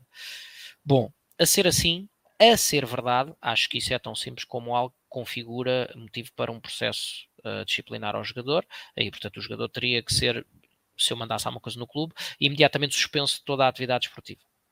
Ponto. Sem, sem remuneração, o que fosse. Não, o Benfica não pode aceitar, não pode pactuar com atos de insurgência e de indisciplina. E, portanto, nenhum jogador pode autorgar-se ao direito de dizer: é pá, então, mas o outro vai de férias e eu não vou, não me apetece jogar, já vamos só cumprir calendário, não, já não serve para ganhar nada, quero ir de férias mais cedo. Isto para mim é completamente impensável, assumindo que foi verdade. Okay? Portanto, a ser verdade, para mim o jogador estava imediatamente suspenso de toda e qualquer atividade esportiva e era um processo para resolver de acordo com os regulamentos internos do clube, se é que existem a, a, a cobrir essa, este tipo de contextos, mas desportivamente seria imediatamente carta fora do baralho. O que leva à tal questão que eu tantas vezes aqui tenho dito, que é, se o Benfica tivesse uma política rigorosa de para jogadores titulares absolutos, como é o caso de Grimaldo, jamais deixar que os jogadores chegassem ao último ano de contrato uh, nessa situação de titulares, isto não acontecia. Jogador quer ser titular no Benfica, se é daqueles que desportivamente interessa, como é óbvio, jogador quer ser titular no Benfica, tem que ter dois ou mais anos de contrato por cumprir, porque senão uh, criam-se contextos para este tipo de situações, em que temos um jogador que, se, que acha que se pode auto-excluir de uma convocatória, porque mesmo que isto agora lhe dê um problema, janeiro está quase aí e que está no último ano de contrato e está com disponibilidade de se comprometer com outra, com outra equipa e dar o salto para onde muito bem lhe apetece e o clube fica a ver navios porque não tem retorno desportivo, uh, devido a tudo isto, porque ninguém pode obrigar o atleta a correr, uh, e também não tem retorno financeiro, porque vai acabar por sair a custo zero. Portanto, isto é, é se há os negócios win-win, este é um negócio lose-lose para o Benfica. Se não for verdade a dita situação de, do foro disciplinar, e portanto, se estiver tudo bem do ponto de vista do contexto do jogador, um, temos a tal situação perigosa, que entronca no que acabei de dizer, que é um jogador aparentemente titular absoluto, não sei se será Ristich uh, a, a, última bolachinha do pacote, não, não, não, é um jogador que eu conhecesse, um, a entrar no último ano como titular indiscutível uh, e com a possibilidade de se comprometer com outro clube qualquer dali a seis meses. Portanto, nesse contexto, será um jogador para vender. Dito isto, pesadas as duas situações, acho que por uma razão ou por outra estará a chegar o fim de linha de Grimaldo no Benfica, espera, na expectativa de que não haja qualquer problema do foro disciplinar com o jogador, é criar o contexto para tentar fazer uma venda uh, quando ainda se pode ganhar. Alguma coisa com o jogador, porque senão daqui a seis meses ele vai se comprometer com outro clube e vai sair a custo zero, se calhar para o, para o seu tão amado Barcelona, do qual convém não, esque, não esquecermos uh, todos os que tecem uh, loas à, à entrega e àquilo que Grimaldo tenha dado ou não ao Benfica, que deu, é um facto, mas Grimaldo foi capaz de dizer antes do jogo com, com o Barcelona de, para a Champions, quando questionado sobre um hipotético regresso, etc., uh, eh, em plena conferência de imprensa com a camisola do Benfica vestida, Grimaldo disse que para o Barcelona ia até de joelhos. E, portanto, convém não os mais distraídos não se esquecerem dessa afirmação de um jogador vestido de águia ao peito no momento em que a fez. Ora, um, concluímos então esta, esta parte do Falar Benfica, edição número 68. Como é habitual, concluiremos com o resumo das modalidades. Um, Carlos, começo por ti hoje, na ausência do Tiago Dinho também. Não, não queres começar pelos desportos aquáticos?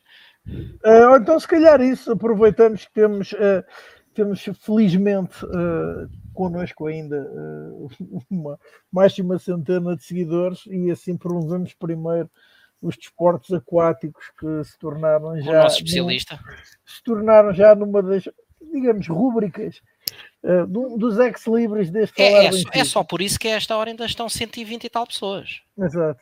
Exatamente, exatamente. E as notícias são boas. Notícias não, não sinta a expressão, não, não sinta a expressão, Pedro. Temos do, duas boas notícias, porque em natação a nossa atleta Diana Durães conseguiu classificação para o Mundial de Natação Portanto, é uma boa notícia que no, nos europeus conseguiu, no Campeonato da Europa em, que, disputou em Roma, conseguiu uma boa classificação que lhe permite ir ao Mundial. Portanto, é, é positivo. Um atleta do Benfica que está, vai brilhar no, no Mundial. E na sempre tão competitiva pesca desportiva em água doce, as nossas campeãs Paula Simões e Virginia Ferreira sagraram-se exatamente campeãs e vice-campeãs nacional Portanto, mais uma taça uma dobradinha. quase um milhão dessa grande competição, sempre cada vez mais importante no panorama desportivo nacional, que é a pesca desportiva de água doce. Tivemos os peixes a nosso favor. Espetáculo. Muito bem. Então agora, pronto, fazendo a ronda por outras modalidades men claramente menos sonantes, um, uma ronda aqui pelo, pelos uh, campeonatos uh, das camadas jovens, no, no do campeonato uh, de futebol juvenis masculinos, fase de apuramento de campeão, rondas 8 e 9, uma prova em que o Benfica já, já joga só pela dignidade e para cumprir calendário, porque o Sporting já se sagrou campeão. o Benfica foi ao Porto empatar 3 a 3, o Benfica acabou por nunca desistir do jogo e recuperar de, da desvantagem por três vezes, teve três vezes a perder. Um, mas um empate justo num bom espetáculo de futebol em que ambas as equipas, ambas sem nada a ganhar, jogaram o jogo pelo jogo. Uh, no, na jornada seguinte, uh, o Benfica recebeu o já campeão Sporting uh, e sofreu uma derrota por 2-3. o Benfica lutava ainda pela possibilidade matemática de atingir o segundo lugar, recuperou de duas desvantagens, mas acabou por sofrer aos 90 minutos o, o gol que ditou a vitória do Sporting e, portanto, está encerrada a participação, ainda com uma jornada por disputar, no, no terceiro lugar. Uh, já no escalão de iniciados, na jornada 8, o Benfica uh, recebeu o Braga e venceu por 4-2, contexto também semelhante ao do Juvenis. O Benfica já só, já só joga para cumprir calendário e pela sua dignidade. Começou por perder, ao intervalo já estava empatado 1 e depois, numa segunda parte avassaladora, vence por 4-2. Uh, eh, na jornada seguinte, recepção à vitória de Guimarães, mais uma vitória por 4-3. Um jogo daqueles também cheios de emoção, em que o Benfica se adentrou no marcador, permitiu a reviravolta para, para os de Guimarães, que chegaram a estar a vencer por 3-1 mas depois numa ponta final fortíssima o Benfica faz nova reviravolta uh, e, e, chega ao 4-3 final. Um, o Benfica entra para a última jornada aqui no, no, escalão de iniciados com dois pontos de avanço sobre o Futebol Clube do Porto e, portanto, com grandes hipóteses, uma vez que o título já está entregue, de, de se afirmar no segundo lugar. Uh, depois o hockey. Eh, começou, começou a final uh, contra o Futebol Clube do Porto, final essa jogada à maior de 5. Primeiro jogo uh, no, no Dragão Caixa uh, e o Benfica copiosamente derrotado por 5-0.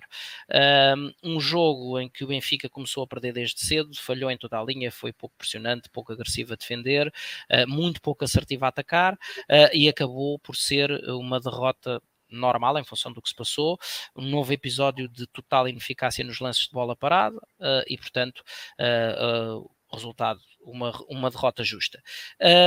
Saiu daí, contudo, uma, uma ou desejava-se uma sensação de déjà vu, um pouco como já tinha acontecido com, com o basquete, que uh, de, um, de, uma derrota copiosa uh, o Benfica soubesse identificar e corrigir aquilo que, que tinha feito de mal que na realidade foi tudo, uh, para, para corrigir imediatamente no jogo seguinte. E assim foi. Jogo 2 da final, uh, agora no Pavilhão da Luz, uma vitória claríssima uh, por 3-0, frente ao Porto. Uh, tal como havia sucedido no basquete, então o Benfica fez a leitura correta de tudo aquilo que tinha corrido mal na derrota, nos erros do primeiro jogo. uma exibição de encher o olho de Ordonhês, que marcou dois golos, sendo que o outro uhum. foi de Carlos Nicolia. um jogo em que o Benfica foi extremamente competente a defender. Aliás, qualquer jogo de hockey que termine a zero implica implica forçosamente que a defesa dessa equipa uh, foi, foi foi extremamente eficaz a defender. Pedro Henriques voltou a brilhar eh, em altíssimo nível uh, ao nível das bolas paradas. Uh, Gonçalo Alves é o jogador com maior percentagem de acerto do Campeonato Português no, nos lances de bola parada e não conseguiu uh, bater o guardião Pedro Henriques nas duas tentativas que dispôs. no extremo oposto, ainda assim, a nossa eficácia deixou a desejar. O Benfica, mais uma vez, falhou dois ou três lances de bola parada, se não, se não me falha a memória. Uh, mas ainda assim uma exibição de excelência, uh, uma vitória sem contestação, eliminatória novamente, uh, final, novamente equilibrada, sendo que agora persegue-se a, a, segunda vitória já amanhã, ou já hoje, uma vez que acabou de bater a meia-noite, uh, quarta-feira o Benfica desloca-se de novo ao Dragão para uh, o jogo 3 da final. No hockey feminino, também na final, começou, começou a disputa do título com o Sporting, Uh, aqui uh, maior de 3. O Benfica adiantou-se uh, e, e, conquistou uma vantagem absolutamente preciosa ao ir vencer ao pavilhão João Rocha por 3-2. o Benfica que chegou a estar a vencer por 3-0, dois golos da capitã Marlene, Cata Flores fez o terceiro, o Sporting ainda reagiu, mas já não chegou a tempo de, de contrariar a vitória das Águias e, portanto, sábado, dia 25, agora sim na luz, podemos selar já a, vitória no campeonato em caso de, de, vencer o jogo, porque, repito, é a maior de três. Uh, no futsal feminino, uh, jogos 3 e 4 uh, da final. No jogo 3, o Benfica uh, equilibrou a contenda, vinha a perder 2-1 uh, contra o Nuno convém não esquecer. O uh, Benfica venceu por 3-2 no Pavilhão da Luz. Um jogo dificílimo, resolvido com o livre direto da, da capitã Inês Fernandes, que num, num, ato de liderança inequívoca, ela que foi eleita já agora a melhor jogadora do, do campeonato, um, num ato de inequívoca liderança, quando viu ser assinalado uh, um livre direto, uh, salvo erro pela décima falta, creio eu, uh, a poucos segundos do fim, Uh, assumiu logo uh, a marcação, disse ao treinador que quem marcava era ela. Uh, uma partida em que voltámos a ter um cheirinho de Sara Ferreira, que, que, após ali uma, uma fase final de época com, com menos brilho, voltou em grande nível. Fez, foi ela que fez os outros dois golos, fez um, fez um bis, sendo, sendo que o primeiro gol é um gol daqueles de figurar nos livros, em que deita a defesa adversária com uma simulação e fatura. Um, a arbitragem uh, voltou a estar um pouco debaixo de, do foco, uh, uma, uma arbitragem muito tendenciosa uh, ao nível da marcação das faltas do Nuno Álvares, a interromper por várias vezes lances que seriam de, de, de, vantagem para o Benfica, até uma reposição de, de pontapé de baliza da, da da nossa guarda-redes, Ana Catarina, uh, reverte uh, e interrompe um contra-ataque do Benfica uh, para obrigar à remarcação do, do, do, portanto, do lançamento de baliza. um lance de expulsão de Maria Pereira, que na minha ótica não merece contestação, mas ocorre um lance igualzinho na segunda parte, numa falta cometida sobre Dricas. O critério já foi apenas de marcar a falta e não de expulsar a jogadora do Nuno Álvares. Uh, enfim, portanto, depois do que já se tinha visto, foi anulada a Angélica aos segundos do fim, e no, no jogo 2, em que o gol da vitória do Nuno Álvares é obtido em claro atropelamento de Ana Catarina, uh, tivemos mais uma arbitragem tendenciosa e, como eu sempre tenho dito, é nestas alturas que o Benfica tem que falar. Quando, mesmo sendo prejudicado pela arbitragem, consegue vencer, e o Benfica não o fez. Uh, ainda assim, jogo 4 da final, no pavilhão do Nuno Álvares, uh, e o Benfica aqui, portanto, estando em vantagem por 2-1, um, com a hipótese de selar o título, que não desperdiçou. O Benfica venceu uh, em Faf, com o resultado algo uh, invulgar no futsal, 1-0. Uh, Dricas marcou o único golo no jogo que, que, nos trouxe o Penta, uma exibição absolutamente gigante de Ana Catarina Pereira a mostrar mais uma vez o porquê de já ter sido várias vezes uh, considerada a melhor guarda-redes do mundo. Novamente, uh, muitos bons sinais de Sara Ferreira, que estava a subir claramente de forma nesta fase final. Inês Fernandes, a capitã e repito, melhor jogadora do campeonato, absolutamente gigante na, a liderar a equipa. Leninha, que parece que tem umas pilhas que nunca acabam, uh, com uma atitude contagiante até depois no, no fim na, nas celebrações. Uh, e portanto, apesar do resultado pela margem mínima e de alguns sustos, o, Nuno Álvares tem duas boas oportunidades uh, falhadas por Carla Vanessa já na, já na segunda parte. O domínio do Benfica foi, apesar de tudo, superior àquilo que o resultado demonstra. Uh, eh, porque a Angélica também podia ter sentenciado o jogo uh, num, num, lance fabuloso de Leninha pela esquerda e falha um gol de baliza aberta, uh, e portanto uma vitória com muito coração, mas muita competência, para um inédito, e é importante que se diga, pentacampeonato, precisamente contra o rival que nos havia retirado as taças, Taça de Portugal e a Taça da Liga, uhum. e portanto uma fabulosa conquista de uma equipa que, que não, se, não se cansa de ganhar, uma, uma equipa verdadeiramente à Benfica. e portanto muitos parabéns às nossas, às nossas meninas. Já agora, antes de mudares, de avançar de modalidade, há notícia que está garantida, erro exclusivo, uh, pelo recorde que Fifó e Janice Silva estão de regresso Sim. ao Benfica, uh, depois de terem passado a temporada que agora se conclui onde no foram campeões. Falconara, onde foram campeões e venceram também uh, um, a Supertaça e a Taça de Itália. Portanto, ganharam tudo. Janice marcou 23 gols em 30 encontros.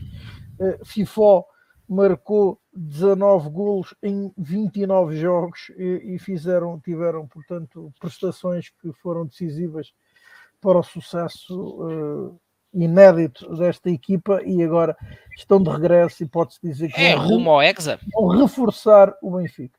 Sim, uh, já se suspeitava disso, elas aliás foram presença uh, na, nos jogos no, no pavilhão de luz e portanto foram presença notada uh, e já, já suspeitava que, que esse regresso estivesse uh, à beira de se concretizar e pronto, e é uma notícia que damos aqui, pelos vistos não em primeira mão, em segunda, dado que saiu no recorde. Uh, mas, mas é, é, é, com, é com muita satisfação que, que saúde o regresso de ambas, porque uh, o Benfica sofreu um bocado uh, com, com, a, com a readaptação que teve que fazer, porque são inequivocamente dois excelentes valores. Uh, há valores, entretanto, que despontaram na equipa do Benfica, porque é sempre assim, da necessidade é, é, que nascem a, a, as oportunidades para, para quem cá estava e acho que, acho que vão, vão claramente tornar a nossa equipa muito mais forte e portanto se o Penta era e é histórico e, e, e, e, nunca, nunca havia sido conquistado por equipa nenhuma, vamos tornar isto ainda mais histórico, vamos atacar o Exa com, com todas as armas. por falar em atacar no futsal masculino, e que é o último, último resultado que trago, também começou uh, a final, mais uma vez contra o Sporting.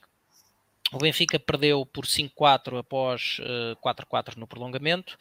Um, um jogo, na minha ótica, de desperdício o Benfica arrancou na frente, um, teve menos bola que o Sporting, que, que, andou sempre em desvantagem, sempre atrás do resultado, mas o que é certo é que o Benfica arrancou na frente, acaba por ceder o empate uh, e deixa o jogo chegar a 3-1 para o Sporting.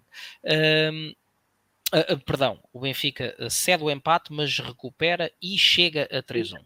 Só que depois o Benfica baixou um pouco a sua intensidade, começou a preocupar-se mais em defender, acabou por se deixar empatar.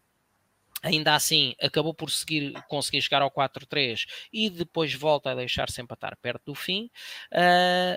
com 4-3, num daqueles momentos em que o futsal é pródigo, uh, ainda envia um autêntico míssil, creio que foi Rocha, ao poste que poderia ter fechado o jogo em 5-3, não aconteceu e logo a seguir acontece o 4 igual uh, e, e, o, e portanto o jogo segue para prolongamento.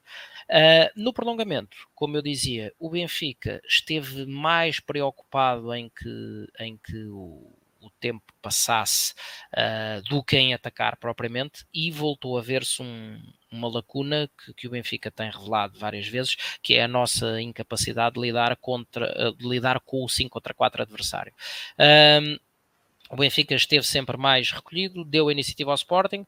Uh, o Sporting no, no, faz, o, faz, entretanto, uh, o, o 5-4 até num lance em que teve ali alguma felicidade, porque marca, faz uma tentativa de canto direto e depois uh, recebe o ressalto e marca de um ângulo quase impossível. Sobre, sobre a parte da arbitragem, a expulsão de Jacaré uh, parece-me um bocadinho exagerada, embora uh, consiga aceitá-la e levanta um outro alerta, independentemente de, de, de, haver ou não haver exagero na expulsão. Uh, o jogador já tem amarelo, ok? E portanto é expulso por acumulação de amarelos. Uh, ainda para mais, Jacaré já é reincidente neste, neste tipo de situação. Uh, portanto, um jogador uh, num, num jogo decisivo como uma final, uh, tem que ter uh, clarividência de mentalidade para, quando tem amarelo, evitar certo tipo de despiques, certo, tipo de envolvimentos em lances uh, usando os braços. Como disse, vi as repetições, etc. Não me parece que Jacaré tenha agredido o jogador do Sport, uh, nem de perto nem de longe, mas o que é certo é que disputa o lance com os braços e já sabe que se o adversário decidir tirar partido disso, um jogador que já tem amarelo tem que ter, uh, tem que ter noção da, da conduta que, que, pode ou não pode ter em campo. Portanto, uh, o que fica é, uh, e isto é uma estatística importante, preocupantemente importante, a quinta vitória do Sporting contra o Benfica em seis derbys disputados este ano, uma tendência que temos obrigatoriamente de corrigir já amanhã, ou melhor, hoje, uh, no jogo 2, no, no Pavilhão da Luz, uh, onde uh, o mínimo que se pede ao Benfica é uma vitória para igualar a eliminatória. E, e, já agora, só respondendo aqui ao, ao comentário sim. do Iplurio Zuno, uh, sim, uh, ele está a ser agarrado uh, e é verdade. Ele, ele, começa por ser agarrado e depois é a forma como ou reage, ou tenta afastar o jogador, etc. Tudo bem, eu não ponho isso em causa. E eu não digo que a arbitragem foi limpinha, que não houve, às vezes, aquela gestão criteriosa das faltas que, tanto, que, tanto temos, que tantas vezes temos visto. Concordo com isso tudo. Agora, entre a clarividência que o jogador que já tem amarelo tem que ter, ou a clarividência do treinador relativamente a um jogador que já tem amarelo e que sabemos, Jacaré não, não é um ala, não é um universal, Jacaré é pivô.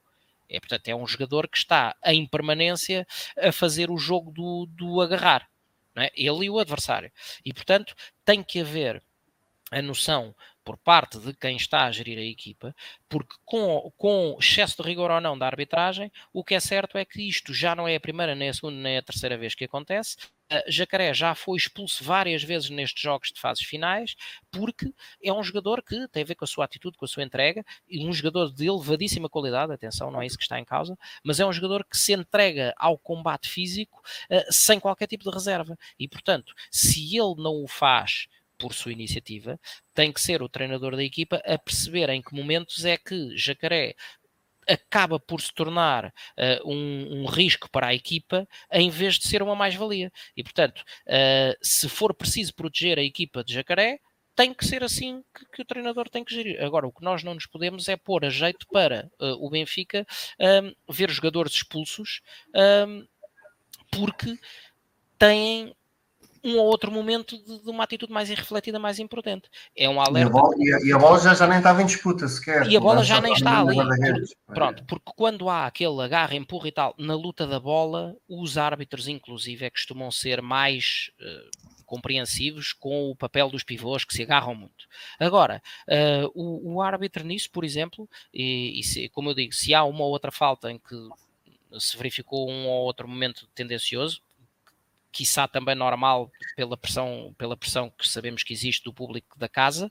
Um, naquilo que foram os lances de amarelo por agarrões ou empurrões ou choques sem disputa de bola, o árbitro distribuiu uh, igualmente fruta do princípio ao fim do jogo. Portanto, todo e qualquer lance que decorria uh, em zonas onde não estava a bola, o árbitro sancionava. E portanto é isto que, tem, que haver, tem que haver clarividência. Uh, não a peço forçosamente se ele não conseguir ao jogador que está de sangue quente dentro do campo, mas a quem está sentado no banco com a obrigação de dirigir a equipa e ver, estar atento a essas situações. Uh, Pulpis trouxe ao Benfica, uh, isso tem-se visto nesta fase, um, Uh, uma, uma, um certo patamar de qualidade e diversidade uh, no, no, no, nos lances de bola parada.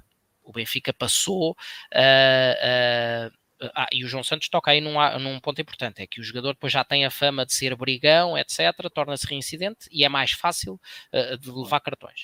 Uh, mas dizia eu, Pulpis trouxe ao Benfica muita qualidade nos lances de bola parada. O Benfica agora, com relativa frequência, uh, capitaliza no, na, nas falhas de marcação dos lances de bola parada. Aliás, o gol de Taebi, por exemplo, num canto Uh, é um exemplo disso. O Sporting à mínima distração e sofreu um gol lance, em lance de bola parada. Uh, mas por outro lado, um, há, há, há, estes aspectos mais globais da gestão do jogo, aos quais me parece que Pulpis ainda não estará a prestar a devida atenção. Portanto, não tenho a veleidade de que os nossos conselhos cheguem à estrutura do Sport Lisboa e Benfica, uh, mas, mas fica a dica porque efetivamente é um aspecto que tem que ser tomado uh, em linha de conta, porque a margem para errar numa, numa final jogada à, à maior de 5 e com, e com meros e, e já com uma derrota uh, averbada, a margem para errar é, é basicamente nula.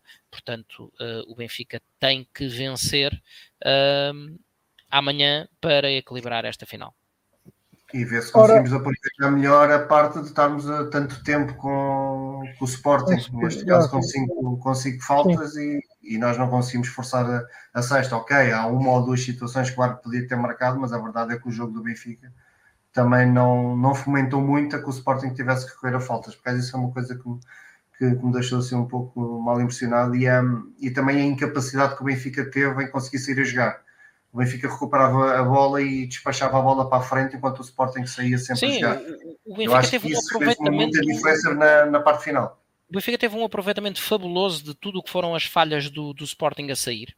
Os, os, nossos primeiros golos são, são precisamente assim: uh, recuperações de bola, pressão alta uh, e, e golo imediatamente. Portanto, o Benfica, nesse aspecto, excelente mas uh, depois em, em, saídas de futebol apoiado uh, teve efetivamente muita dificuldade em sair a jogar, uh, muitas vezes foi, como tu disseste Pedro e bem, a tática de despachar para a frente e ver se a bola aterra no pivô. E depois, aterrando no pivô, lá, lá há tempo e espaço para, para que a equipa suba as linhas e, e, vá tentar, e vá tentar fazer jogo atacante.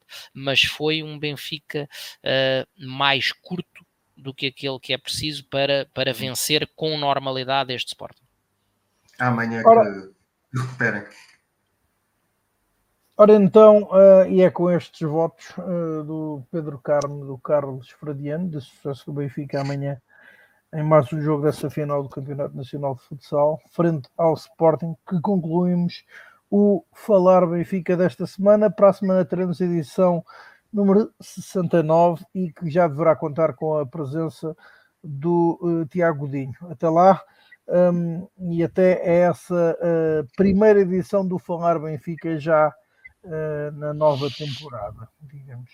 Saudações benfiquistas e amanhã, e amanhã vencer o Sporting duas vezes, no hockey feminino e no futsal masculino.